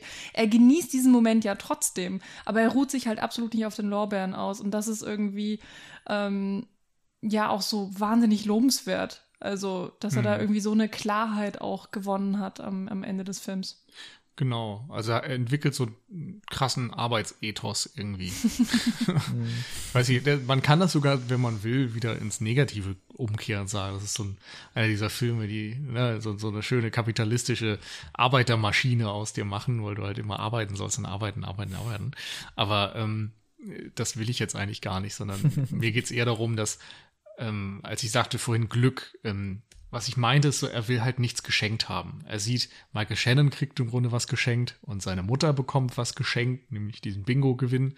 Und er selbst hätte eben theoretisch auch hier die Chance gehabt, äh, durch seinen Kontakt, den, den, ich habe den Namen vergessen, aber der da ihm halt auch diese Studiozeit, oh.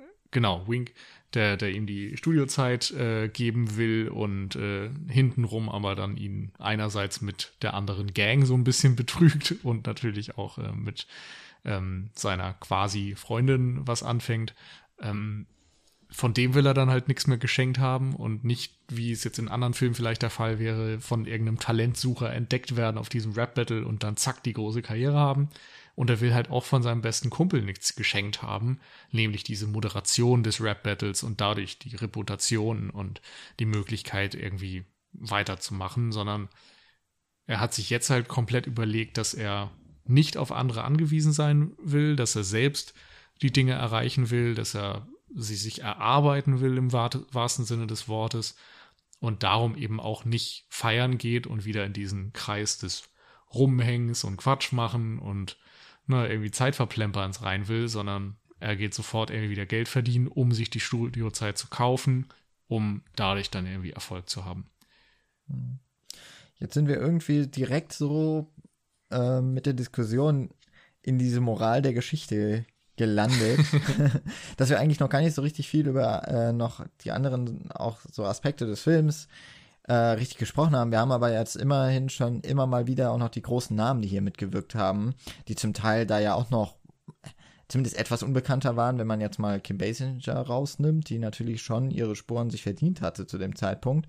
Aber so Leute wie Brittany Murphy, die ja auch leider schon gar nicht mehr lebt, äh, Anthony Mackie natürlich, der jetzt, äh, der spielt ja auch bei Marvel mit, ähm, ein, ein äh, ja, Weltstar mehr oder weniger damit ist, auch wenn er, glaube ich, noch nicht seinen eigenen Film hatte mhm. wenn ich mich nicht täusche, aber es kommt ja bestimmt noch. Ähm, gut, Mackay Pfeiffer, der den besten Kumpel spielt, der war, glaube ich, schon im Emergency Room äh, durchaus bekannt.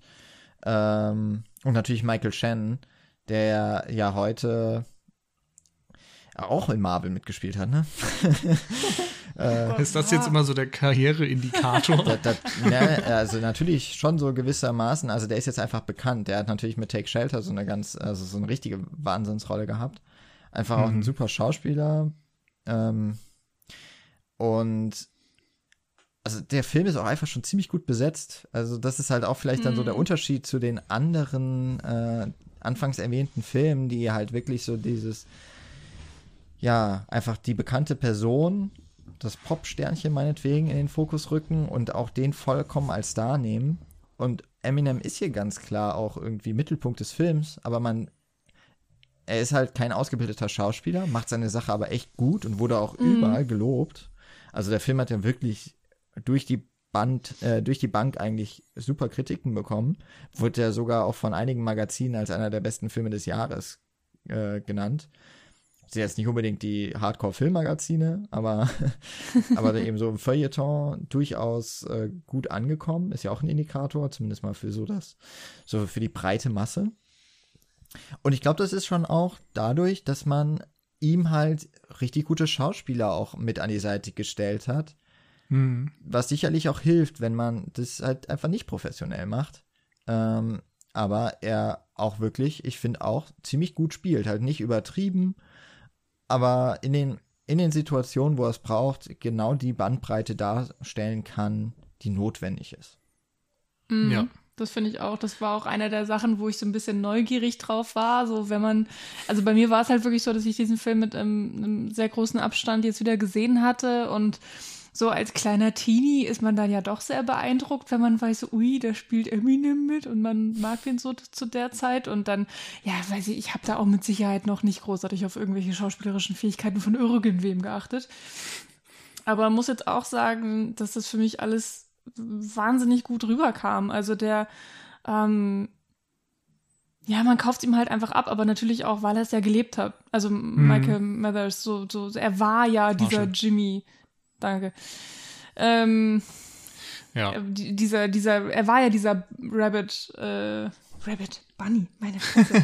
ähm, ja, und, und es, es funktioniert alles, also natürlich auch mit dem kompletten Ensemble, was so dahinter steht, diese ganzen, ähm, ja, Rap-Begeisterten, äh, sei das jetzt irgendwie in den, ähm, hier Parking Lots, jetzt wird schon wieder sehr englisch hier, ähm, auf den Parkplätzen oder eben in, in diesen Battle-Räumen. Bar? Nee, was ist das denn eigentlich? Ander Clubs. Clubs, Clubs, ja. Ähm. Was willst du eigentlich sagen, Michi? Wörter sind schwierig. Naja, ähm. Also du wirst nicht so der geeignete Battle-Rapper, merken wir. das ist richtig, ja. Wobei ich tatsächlich mal, oh, auch schlimme Anekdote in einem meiner, ähm, irgendwann im Musikunterricht, äh, das muss eigentlich irgendwie so achte, neunte äh, Klasse gewesen sein. Da mussten wir, da hatten wir tatsächlich mal Rap und dann mussten wir es behandeln und ähm, ich wurde zu der Zeit ganz schlimm gemobbt und habe dann tatsächlich über meine Mobber auch so einen ganz schrecklichen Vers dann versucht zu schreiben und den tatsächlich auch in der Klasse vorgetragen.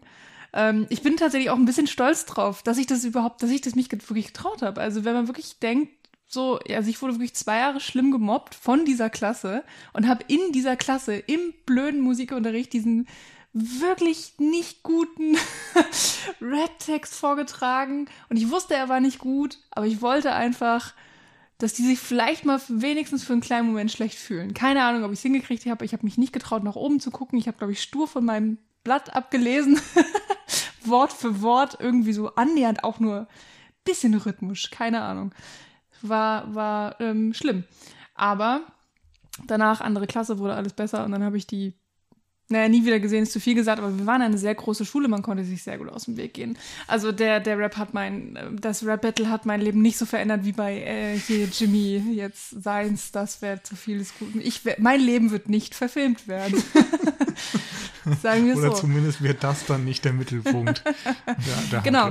Aber was ich sagen wollte, diese ganzen Figuren, die eben um Jimmy drumrum sind, ähm, ich glaube, einerseits sorgen sie schon dafür, äh, dass natürlich er meine, also Eminem besser Schauspielert, aber dass seine, seine Figur als solches eben auch äh, besser rüberkommt, glaubwürdiger vielleicht. Und das ist einfach, ähm, ähm, es, es wirkt nicht gestellt. Es ist zu keinem mhm. Moment cringy oder dass man denkt, was machen die da und äh, ist es so, ist das normal? Also gerade muss man ja auch sagen, wir sind halt einfach keine Amerikaner. Wir kennen diese ganze Szene nicht. Mhm. Ähm, wir sind auch noch weiß und zu jung für den ganzen Kram sozusagen.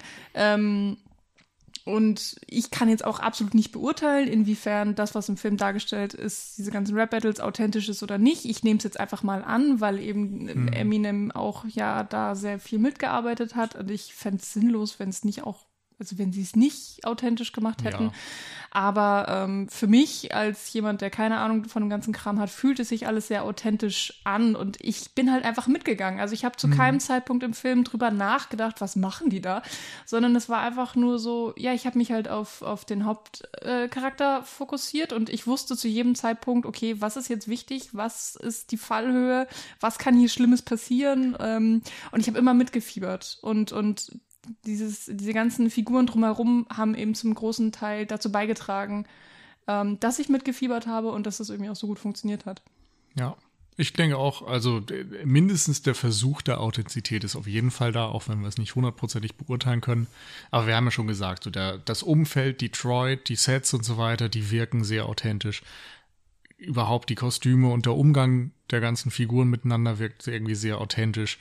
Ähm, die Musikauswahl kann man auch noch nennen. Da sind wirklich viele, ähm, ja, passende Hip-Hop-Tracks aus der Zeit und von irgendwie relevanten Gruppen mit dabei. Ähm, insofern passt das auf jeden Fall in dieses Bild, was man zumindest vielleicht von dieser Szene hat, sehr gut rein. Und ähm, vielleicht zusätzlich zu dieser persönlichen Note von eben Eminem, der das Ganze mehr oder weniger durchlebt hat, äh, muss man auch noch hinzufügen, dass Curtis Hanson natürlich als Regisseur jetzt auch nicht der schlechteste der Welt ist. Hat immerhin vorher mit ähm, LA Confidential einen Oscar-prämierten Film gedreht und äh, Wonder Boys, also irgendwie schon jemand, der auch gute Schauspielleistungen aus seinen Darstellern rausholen kann und insofern vielleicht dann auch ein guter Einfluss ist, um mit einem, ja, äh, mit einem äh, nicht gelernten Schauspieler dann zu drehen. Mhm. Ja, auf die Authentizität, da wäre ich auch nochmal drauf gekommen, wobei mir eigentlich auch schon klar war, das wird wahrscheinlich ein, ein Thema, bei dem wir eigentlich nur verlieren können, weil wir uns mit der Szene ja. zu wenig auskennen. Ja. Aber auch ich würde sagen, es wird großer Wert, es wird sehr großen Wert darauf gelegt. Und das ist vielleicht auch das, was den Film auch noch mal so ein bisschen herausstechen lässt aus, aus so einer, ähm, vielleicht jetzt nicht unbedingt Masse, aber eben doch aus so den Filmen, die ähm, halt versuchen, so eine Szene abzubilden. Ja, also egal, ob das jetzt Hip-Hop ist oder irgendwas anderes. Ähm, zum einen eben, dass man an den realen Schauplätzen dreht. Also es sind halt wirklich, äh, Eminem ist in den Bus in der Eight Mile gestiegen und so. Mhm. Ähm, der, er kennt sich da aus, er ist da aufgewachsen. Ähm, es sind auch ähm, zum Teil echte so Detroiter Rapper, also die eine in der, ich habe jetzt ihren Namen leider vergessen, aber die, es gibt diese Mittagspause Vanessa. in der Firma, in der ähm, und das kann sein, ja. Und dann wird Hieß an diesem Food Truck mit, gerappt. Ja, ich glaube Miss Corona, oder? Hieß sie nicht Corona? Was? Ich hab das. Ich bin nicht hundertprozentig sicher, also, aber ich glaube, die hieß so ähnlich. Kann gut sein. Also ich habe irgendwie Vanessa im Kopf. Aber ja, also die ist aus Detroit. genau, das ist eine Detroiter Rapperin, ja. Ähm, dann ist da, glaube ich, noch Exhibit dabei. Der mhm. ist ja immerhin auch schon in der, in der, ich glaube, weiß gar nicht, ist das der, der dann gegen sie rappt? Also, ja, genau. War das ja. bei euch auch so ein Teenie-MTV-Moment von wegen, oh mein Gott, Exhibit von Pimp My Ride? Oder war das nur ich? Ich habe keine Ahnung, wer Exhibit ist Was? tatsächlich. Oh mein Gott. Oh Gott, ja. Also, also sie, heißt, sie heißt tatsächlich Miss Corona, wollte ich nochmal sagen. Ah, sehr gut. Wie passend sehr passend. dieses Jahr. Ja. Also ist das ihr, ihr, ihr Künstlername oder heißt sie so im Film oder wie ist das jetzt? Nee, das ist ihr bürgerlicher Name. Der Vorname ist Miss. also, äh, Nein, natürlich aber, ist das ihr äh, Künstlername. Aber was ich äh, damit halt sagen will, es, es wird hier schon wirklich in, in auf vielen Weisen auch versucht, wirklich dem Thema gerecht zu werden. Und was halt so ein bisschen da noch mit reinfällt, das hatte ich im Vorgespräch schon mal so gesagt, mir war es einfach wahnsinnig aufgefallen, dass in diesem Film wahnsinnig häufig das N-Wort gesagt wird. Aber soweit ich weiß, tatsächlich auch nur von den afroamerikanischen Darstellern. Und mir ist es jetzt einfach nur noch mal so aufgefallen, weil natürlich mit der Black Lives Matter Bewegung, aber ich glaube, es ist ja auch schon ein bisschen älter. Mir war gar nicht bewusst, wie alt es schon ist, aber unter anderem ja zum Beispiel die Filme von Quentin Tarantino wurden ja auch zuletzt immer mal wieder für die ausgiebige Nutzung des N-Worts kritisiert. Jetzt hatte ich mal extra für diesen Film noch, äh, habe ich mir immer in die Mühe gemacht und habe mir mal einen Artikel rausgesucht, ähm, ich werde jetzt den Titel nur eben auch leicht ab, äh, abändern. Da äh, ist nämlich das N-Wort ausgeschrieben. Ich möchte es aber nicht sagen. Who can say N-Word and other considerations? Ähm, so ein elfseitiger Artikel aus dem Jahr 1999 oder 2000 gerade. Also ist ungefähr zu der Zeit.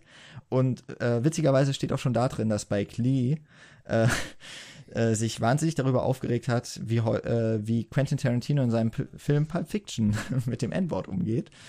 Ähm, was ja wahnsinnig ähm, polarisiert offensichtlich. Und ähm, ich glaube, es ist jetzt dieses Jahr eben auch noch mal so ein bisschen, oder war es noch letztes Jahr, äh, war das mal wieder so auch ein übergreifendes Thema. Und ich will mich da jetzt, jetzt auch gar nicht bei so Tarantino oder? Äh, ich glaube, das mit Tarantino war auch noch mal so generell, äh, aber auch generell glaube ich, dass äh, wie mit dem wie halt mit dem N-Wort umgegangen wird und ob man es jetzt noch sagen darf und und äh, oder wer. Und tatsächlich geht es in diesem Artikel da, der jetzt auf jeden Fall mal 20 Jahre alt ist, vielleicht sogar 21, äh, ist genau, ist im Grunde genau die gleichen Sachen, die irgendwie jetzt noch mal vor kurzem so aufgekocht wurden.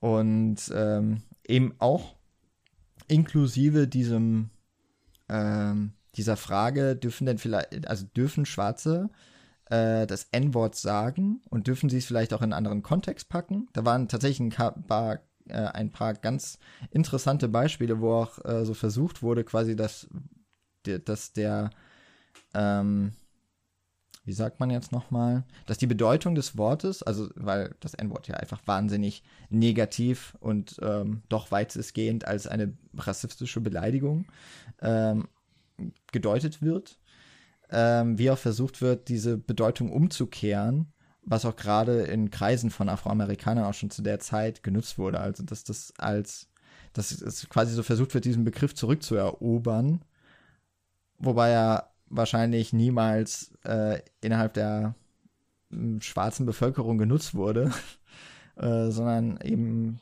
äh, seinen Ursprung tatsächlich darin hat, einfach sich rassistisch ähm, auch aufzuwerten gegenüber einer Minderheit. Und ich bin mir nicht ganz sicher, ob ich es jetzt gut finde, dass das so häufig in dem Film gesagt wird. Ich habe aber das Gefühl, dass es mit dieser Glaubwürdigkeit und dieser Authentizität äh, diesem Versuch der Authentizität zusammenhängt. Dass es möglicherweise einfach in Rapperkreisen normal ist, diese Ausdrücke zu benutzen. Ähm, ist ja auch in vielen Songs einfach mit drin. Bis heute ja auch. Mm. Und mm.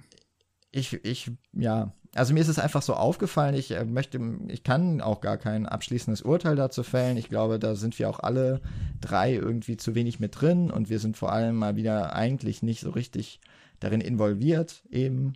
Äh, wir sind weder, weder sind, leben wir in Amerika, wo das eine viel größere Thematik ist, noch sind wir ähm, wirklich davon ähm, beeinträchtigt ähm, ja, aber äh, ich habe, ich musste drüber nachdenken, deswegen habe ich eben auch nochmal diesen, äh, habe ich nach so einem Text einfach mal gesucht und ähm, weiß gar nicht, ob das, ob das überhaupt das Ganze beeinträchtigt. Aber es hat mir einfach zu denken gegeben. Hm. Das wollte ich einfach, glaube ich, sagen. Also tatsächlich äh, muss ich sagen, mir ist es während des Schauens gar nicht wirklich aufgefallen. Also mir ist natürlich aufgefallen, wie viele Schimpfwörter da sich um die Ohren geschmissen werden. Irgendwie, ich hab's halt irgendwie so akzeptiert, so von wegen, ja, Schwarze unter sich sagen das halt zueinander, was aber vielleicht auch an sich schon wieder ein Problem sein kann. Ich weiß es nicht, dass ich das einfach so ja, akzeptiere und gar nicht erst hinterfrage. Insofern, ähm, ja, ist ja nett, dass ich da so, weiß ich nicht, vielleicht sagt der Artikel da ja auch zu was. Kann sich ja jetzt jeder nochmal irgendwie Gedanken machen oder das durchlesen, aber ähm, ja. Also ich kann den Artikel auf jeden Fall verlinken. Ja. Hm. Also Ansonsten. ich habe ihn jetzt bei dieser, ähm, wusste ich gar nicht, ähm, aber es ist so eine äh, akademische Plattform, also es ist auch ein akademischer Text. Äh, insofern mhm. ist es jetzt keine wahnsinnig äh, unterhaltsame Lektüre. Mhm. Ähm, aber man kann sich da auf jeden Fall, man kann sich den Text elf Seiten äh, durchlesen, wenn man sich da kostenlos äh, anmeldet kann man irgendwie so 100 Artikel im Monat als Nicht-Student oder Lehrender auf jeden Fall durchlesen. Hm. Also wenn man Interesse hat daran, dann ist das sicherlich eine. Das ja nett. Eine ganz gute Lektüre, obwohl es möglicherweise eben auch doch, äh, auch da, ich bin jetzt nicht wahnsinnig in der, in der Forschung da drin. Ähm, ich hatte nur das Gefühl, es, es, hat sich jetzt in den letzten 20 Jahren dann nicht wahnsinnig viel geändert. Hm. No. Möglicherweise gibt es ein paar mehr und differenziertere Meinungen. Ja, ach, ich weiß, ich finde das irgendwie insgesamt so ein bisschen schwierig, jetzt mit so einem Halbwissen sich dann Urteil bilden zu wollen. Aber er hat ja gesagt, dass er, dass er das ja gar nicht erst tut. Genau, nee, ich wollte nur so droppen. ja, aber irgendwie, ich weiß nicht, man macht halt trotzdem so ein bisschen dieses Fass auf und. Ja, aber es ist ja vielleicht auch genauso wichtig, dieses Fass aufzumachen. Ja, grundsätzlich ja, klar. Nur dann halt irgendwie, weiß ich nicht. Das werden ja jetzt nicht, nicht wir drei lösen, das ist ja auch klar. Äh, ich denke mir nur, so was ist die Alternative? Also wenn jetzt das andere wäre ja auch schon wieder, also wenn man jetzt eine Szene hat, in der äh, ne, die, diese Rapper aus Detroit sich äh, mit dem N-Wort gegenseitig ansprechen, so dann macht es ja auch irgendwie keinen Sinn zu sagen, das dürft ihr jetzt nicht weil wir machen hier einen Film mhm. und das, das äh, Die Frage ist, ist halt, machen sie das wirklich oder ist es einfach nur etwas, was medial vermittelt wird? Also da bin ich mir, das ist eben genau der Punkt, wo ich sage, da bin ich halt auch einfach zu wenig drin in dieser Materie. Aber das ist, glaube ich, etwas, was man wahrscheinlich häufiger auch hinterfragen müsste, sollte. Ähm, ist das jetzt etwas, glauben wir, das ist authentisch, weil wir kennen das aus gerade Filmen oder wir kennen es aus den Songs? Aber reden die jetzt wirklich so miteinander? Keine Ahnung. Ähm, es hat auf jeden Fall, also es wirkt ja trotzdem. Ja, weiß ich nicht. Es wirkt in dem, in dem Rahmen auf jeden Fall. Und so wie der Film sich gibt, wirkt es authentisch. Deswegen habe ich erstmal nichts prinzipiell dagegen, aber es ist vielleicht trotzdem etwas, worüber sich dann auch heutzutage vielleicht sogar noch zu wenig Leute Gedanken drüber machen, auch gerade die, die Filme machen. Aber ja. zum Beispiel ein äh, ja auch sehr starker äh, Vertreter der ähm, oder der sich generell sehr stark für, für Schwarze einsetzt, auch Filmemacher, ist ja Spike Lee und der lässt auch seine Schauspieler in den Filmen ganz häufig das N-Wort sagen. Und findet das wohl auch ganz okay, wenn er das macht. Aber wenn es zum Beispiel eben ein Meisterregisseur wie Quentin Tarantino macht, dann ist das gefährlich. Also auch da, ne? Wer darf mhm. das, wer nicht? Also es ist schon irgendwie ein ein spannendes Thema. Aber würde ich einfach mal dann die Leute, die sich dafür interessieren, dazu einladen. Äh, falls ihr, falls ihr euch damit noch nicht so richtig auseinandergesetzt habt, dann ist das, glaube ich, etwas, äh, wenn man da möchte, dann kann man da sich viele Gedanken drüber machen.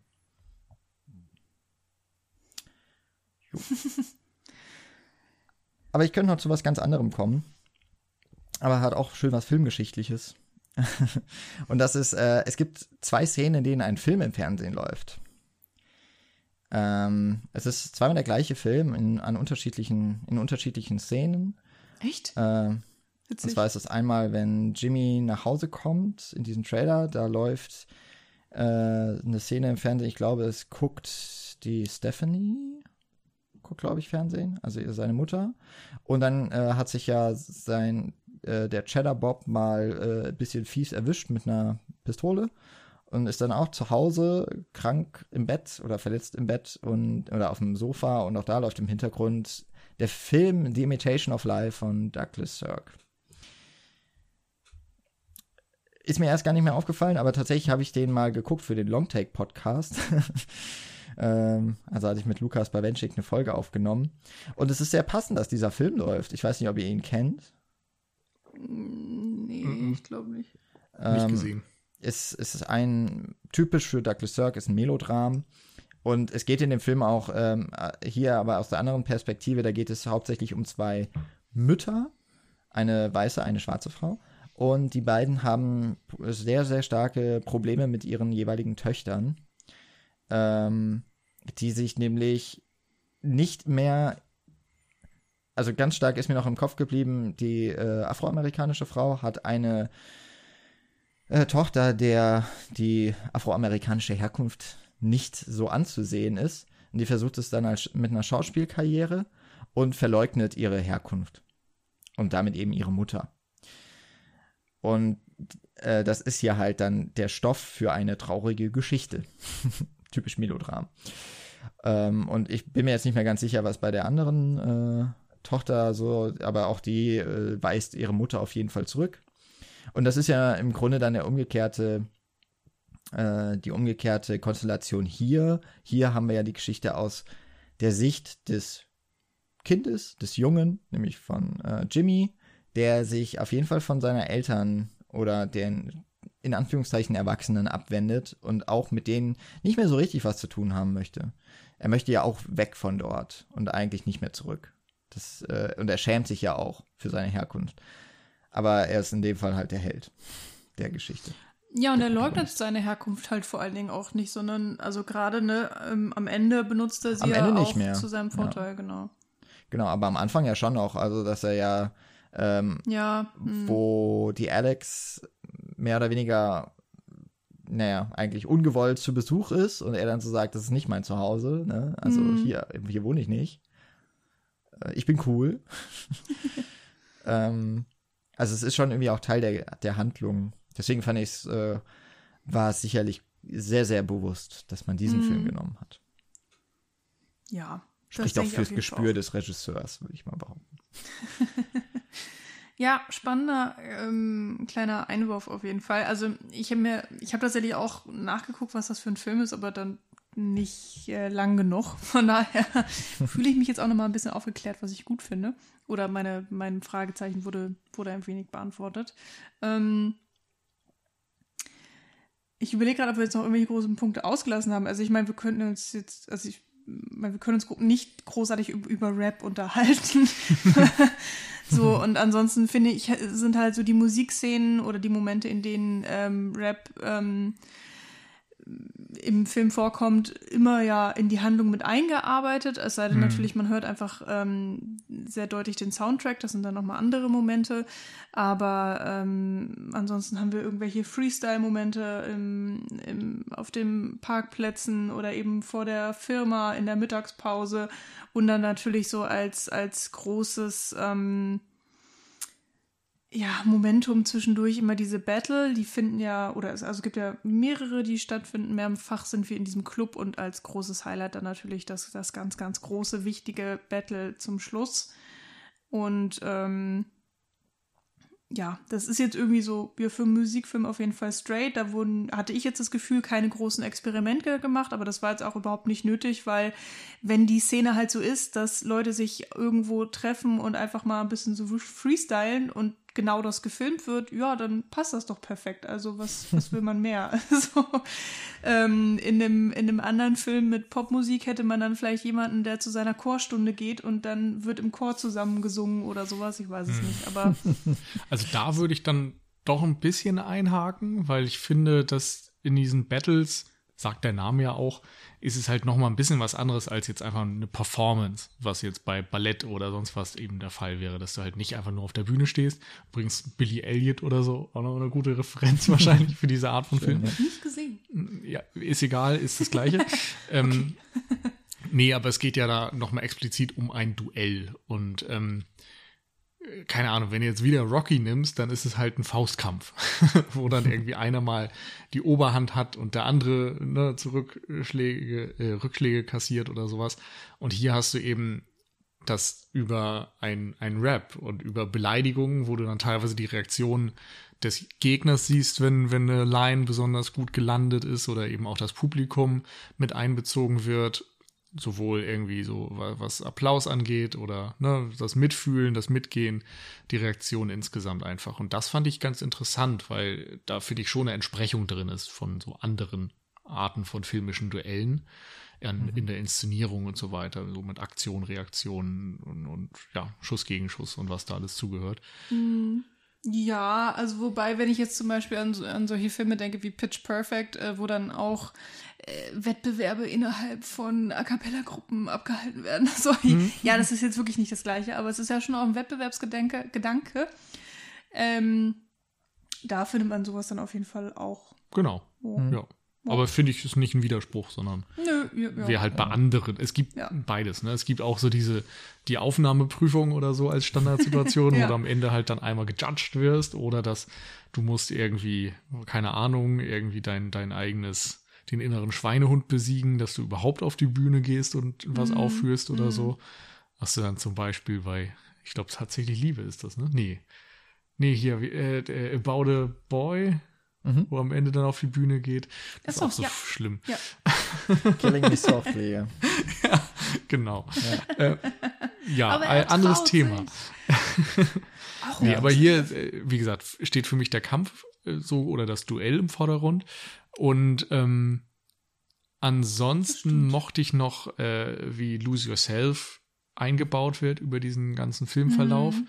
Äh, was natürlich einerseits der große Titeltrack irgendwie ist, also das Ding, was als Single ausgekoppelt wurde und natürlich im Abspann läuft und auch irgendwie im Verlauf des, der Handlung aber immer wieder eingebaut wird. Und zwar, weil ähm, ja, im Grunde ist es so eine Art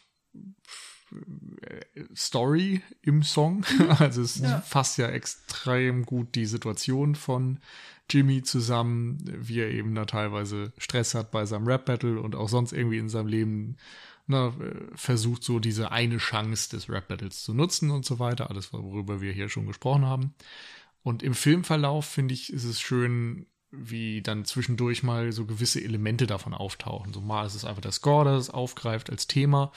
Aber gerade die Busfahrt, wo er dann aus dem mhm. Fenster schaut und sich so Inspiration holt und dann immer mal kurze Wortschnipsel und Fetzen zu hören sind oder so kurze Ideen und Lines, die sich dann vielleicht im Song am Ende wiederfinden. Das fand ich einfach ganz schön gelöst, mhm. weil irgendwie so das, diese Idee des Songwritings oder die mhm. Idee des Textens oder was auch immer mhm. äh, sich da so wiederfindet. Es hätte mhm. aus meiner Sicht sogar noch besser sein können. Also ich überlege gerade, ob das irgendwie andere Filme gibt, die das richtig gut einfangen. So, es gibt vielleicht irgendwie so die Sachen von äh, John Carney heißt er, ne? Der ja, Once und Once so gemacht hat, Sing Street. Bei ihm. Song. Genau, Can a Song Save Your Life. Äh, bei dem ist zum Beispiel so, dass äh, ich glaube, Mark Ruffalo ist das in dem Fall, der sich so ein Arrangement dann vorstellt und dann kommen so die einzelnen Instrumente dazu und so. Aber ansonsten gibt es, glaube ich, wenig Filme, die wirklich zeigen, wie ein Song oder wie mehrere Songs entstehen. Mhm. Ich glaube, ja. manchmal im klassischen Bereich gibt es das noch, wenn dann genau, bei dem Beethoven oder so ja. die, die Mondscheinsonate schreibt. Bei Star is Born wird es halt sehr schnell zum Beispiel abgehakt, wie der Titelsong der wird ja einmal ja. quasi so ne, auf diesem Parkplatz performt und in der nächsten Szene ist es dann zu einem mm. Rocksong geworden. ähm, ja. Aber ich, ich würde gerade einmal noch kurz zu, zu dem zurück, was äh, Michi gesagt hat.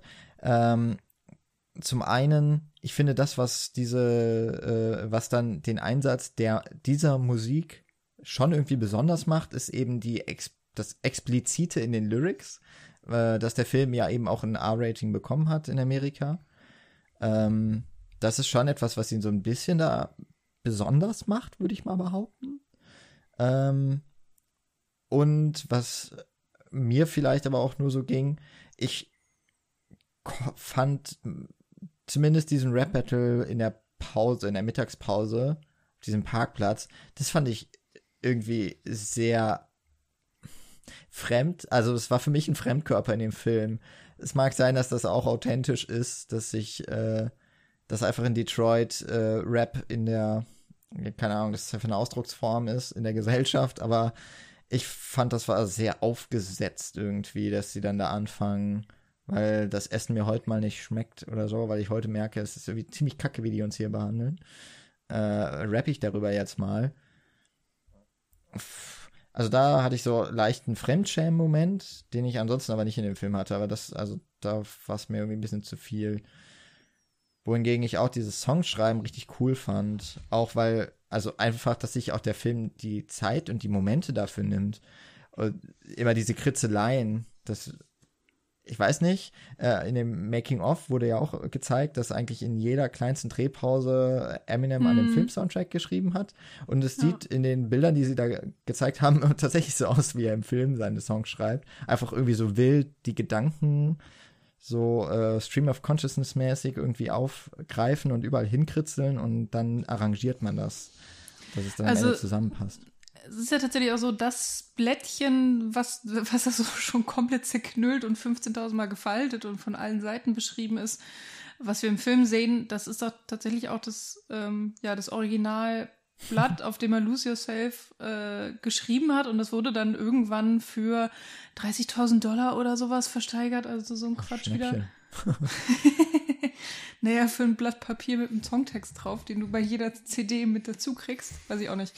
Aber klar, original. Ähm, ja, fand ich auch witzig. Also man, man erwartet das vielleicht auch nicht unbedingt, aber gleichzeitig ist es auch so, ja, künstlerischer Ausdruck. Also jeder ähm, hat ja so sein, sein, sein eigenes Ding. Also ähm, ich meine, ich habe jetzt nie Songtexte geschrieben, aber weiß ich, ich schreibe halt irgendwie auch sehr viel Kram.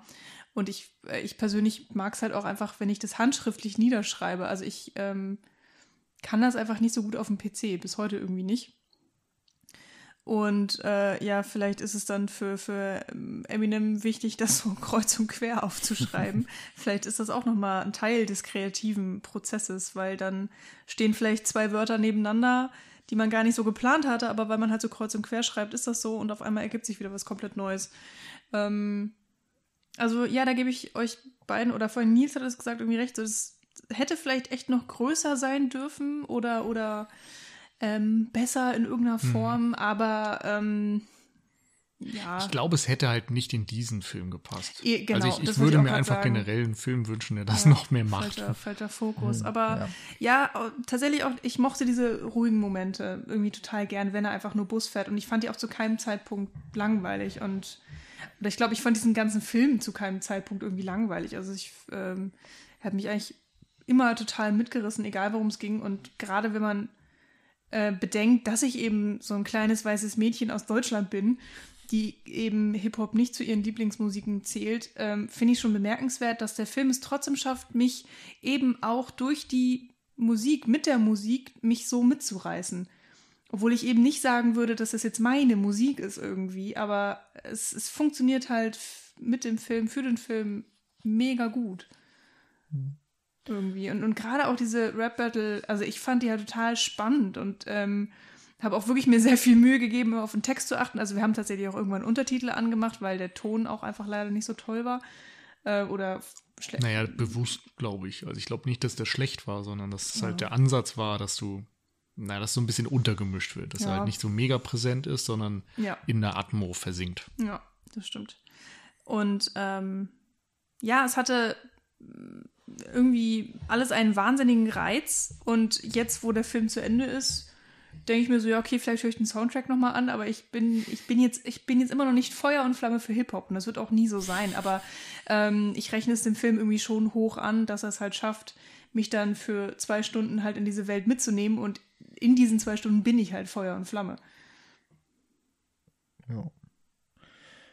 Ich meine, äh, hattet ihr das mitbekommen, dass ähm, Eminem dieses Jahr bei den Oscars aufgetreten ist? Also wahrscheinlich habt ihr es irgendwie im Nachhinein mal irgendwo ja, noch aufgeschnappt. Aber er hat ja damals, also er hat ja 2002, war dann auch, war dann ja die Oscar-Verleihung auch, äh, da hat er ja den Preis gewonnen, er ist ja jetzt Oscar-Preisträger seit 18 Jahren, ähm, für halt den Titelsong. Und er war ja nicht da.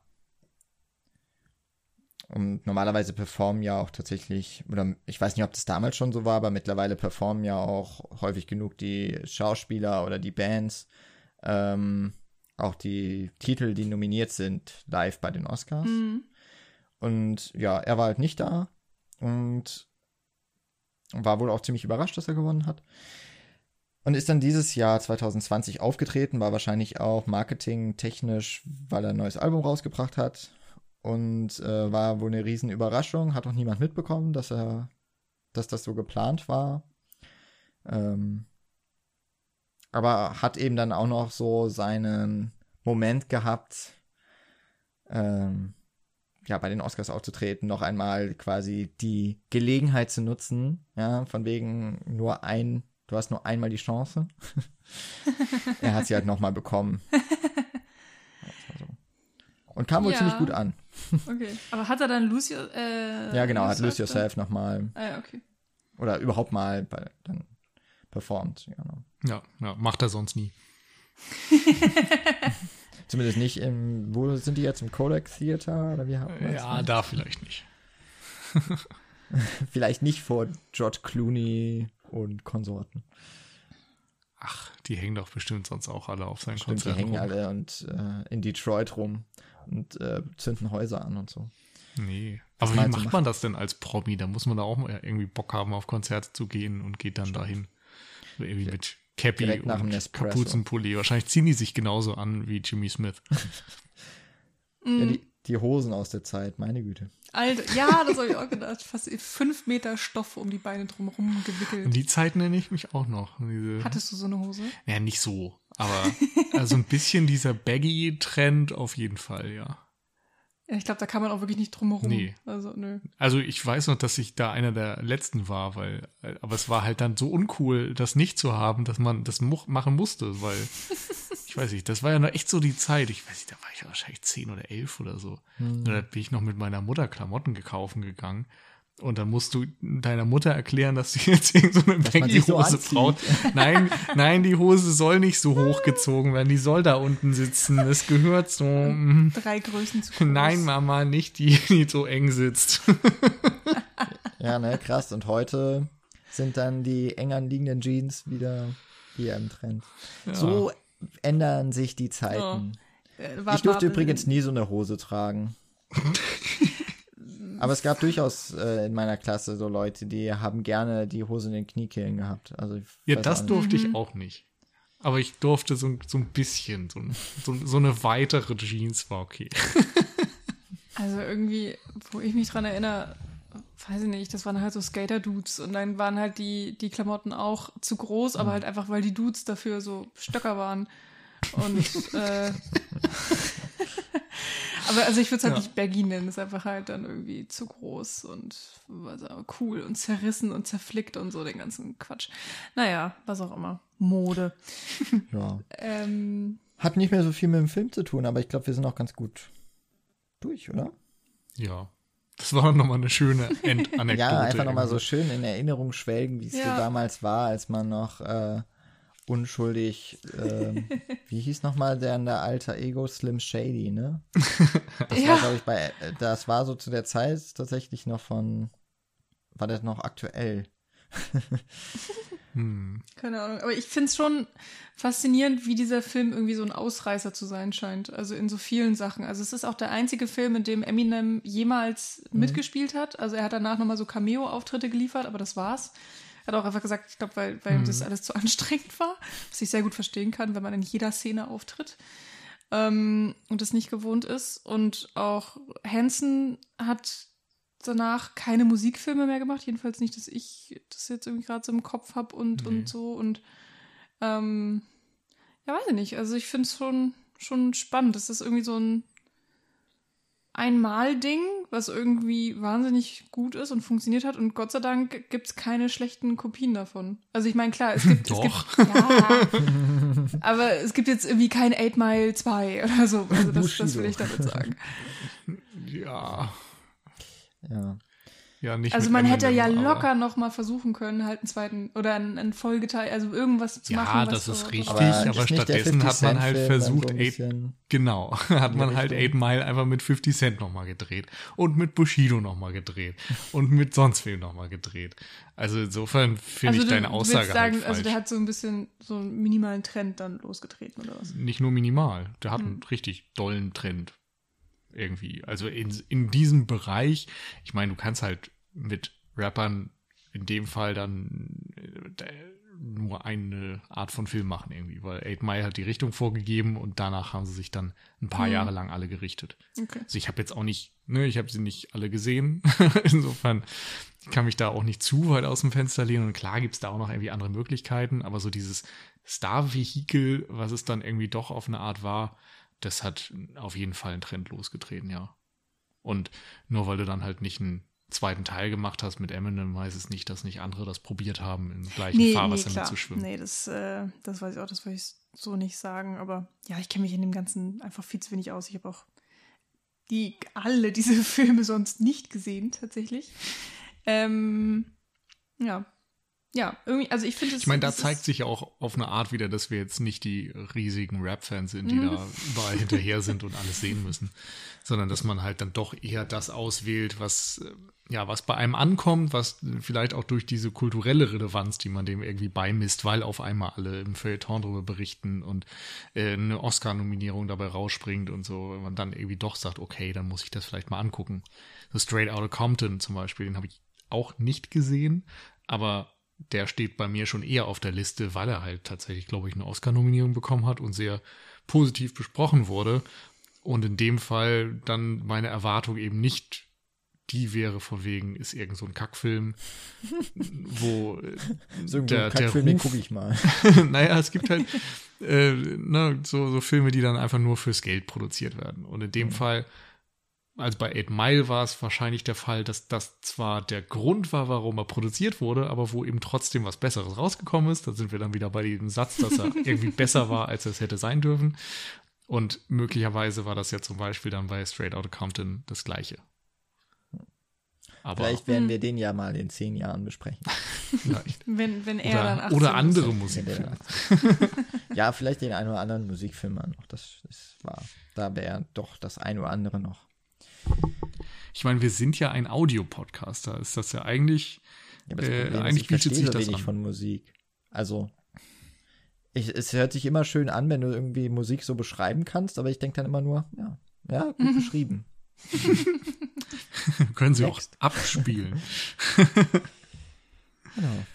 Naja, aber ja, auf jeden Fall, ich bin doch sehr, ich, ich glaube, das ging uns vielleicht allen sogar so ein bisschen, dass wir nicht so genau wussten, was das jetzt für eine Art von Gespräch dann wird, wenn man diesen Film mal wieder guckt.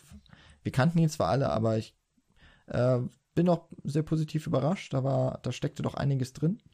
Äh, viel mehr als äh, Star, äh, Stars zeigen, was sie drauf haben und coole Musik. Das war jetzt hauptsächlich das, was ich noch in Erinnerung hatte, sondern dass da durchaus auch ähm, noch weiterer Anlass zur Diskussion und zum drüber sprechen war.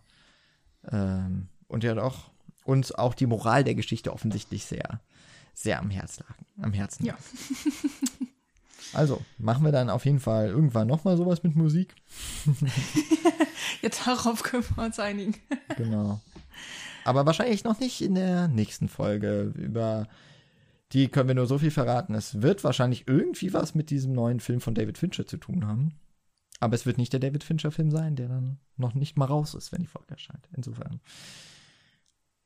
Ja, das reicht an Foreshadowing. Und dann halten wir es gar nicht ein. Das wäre auch typisch. Naja.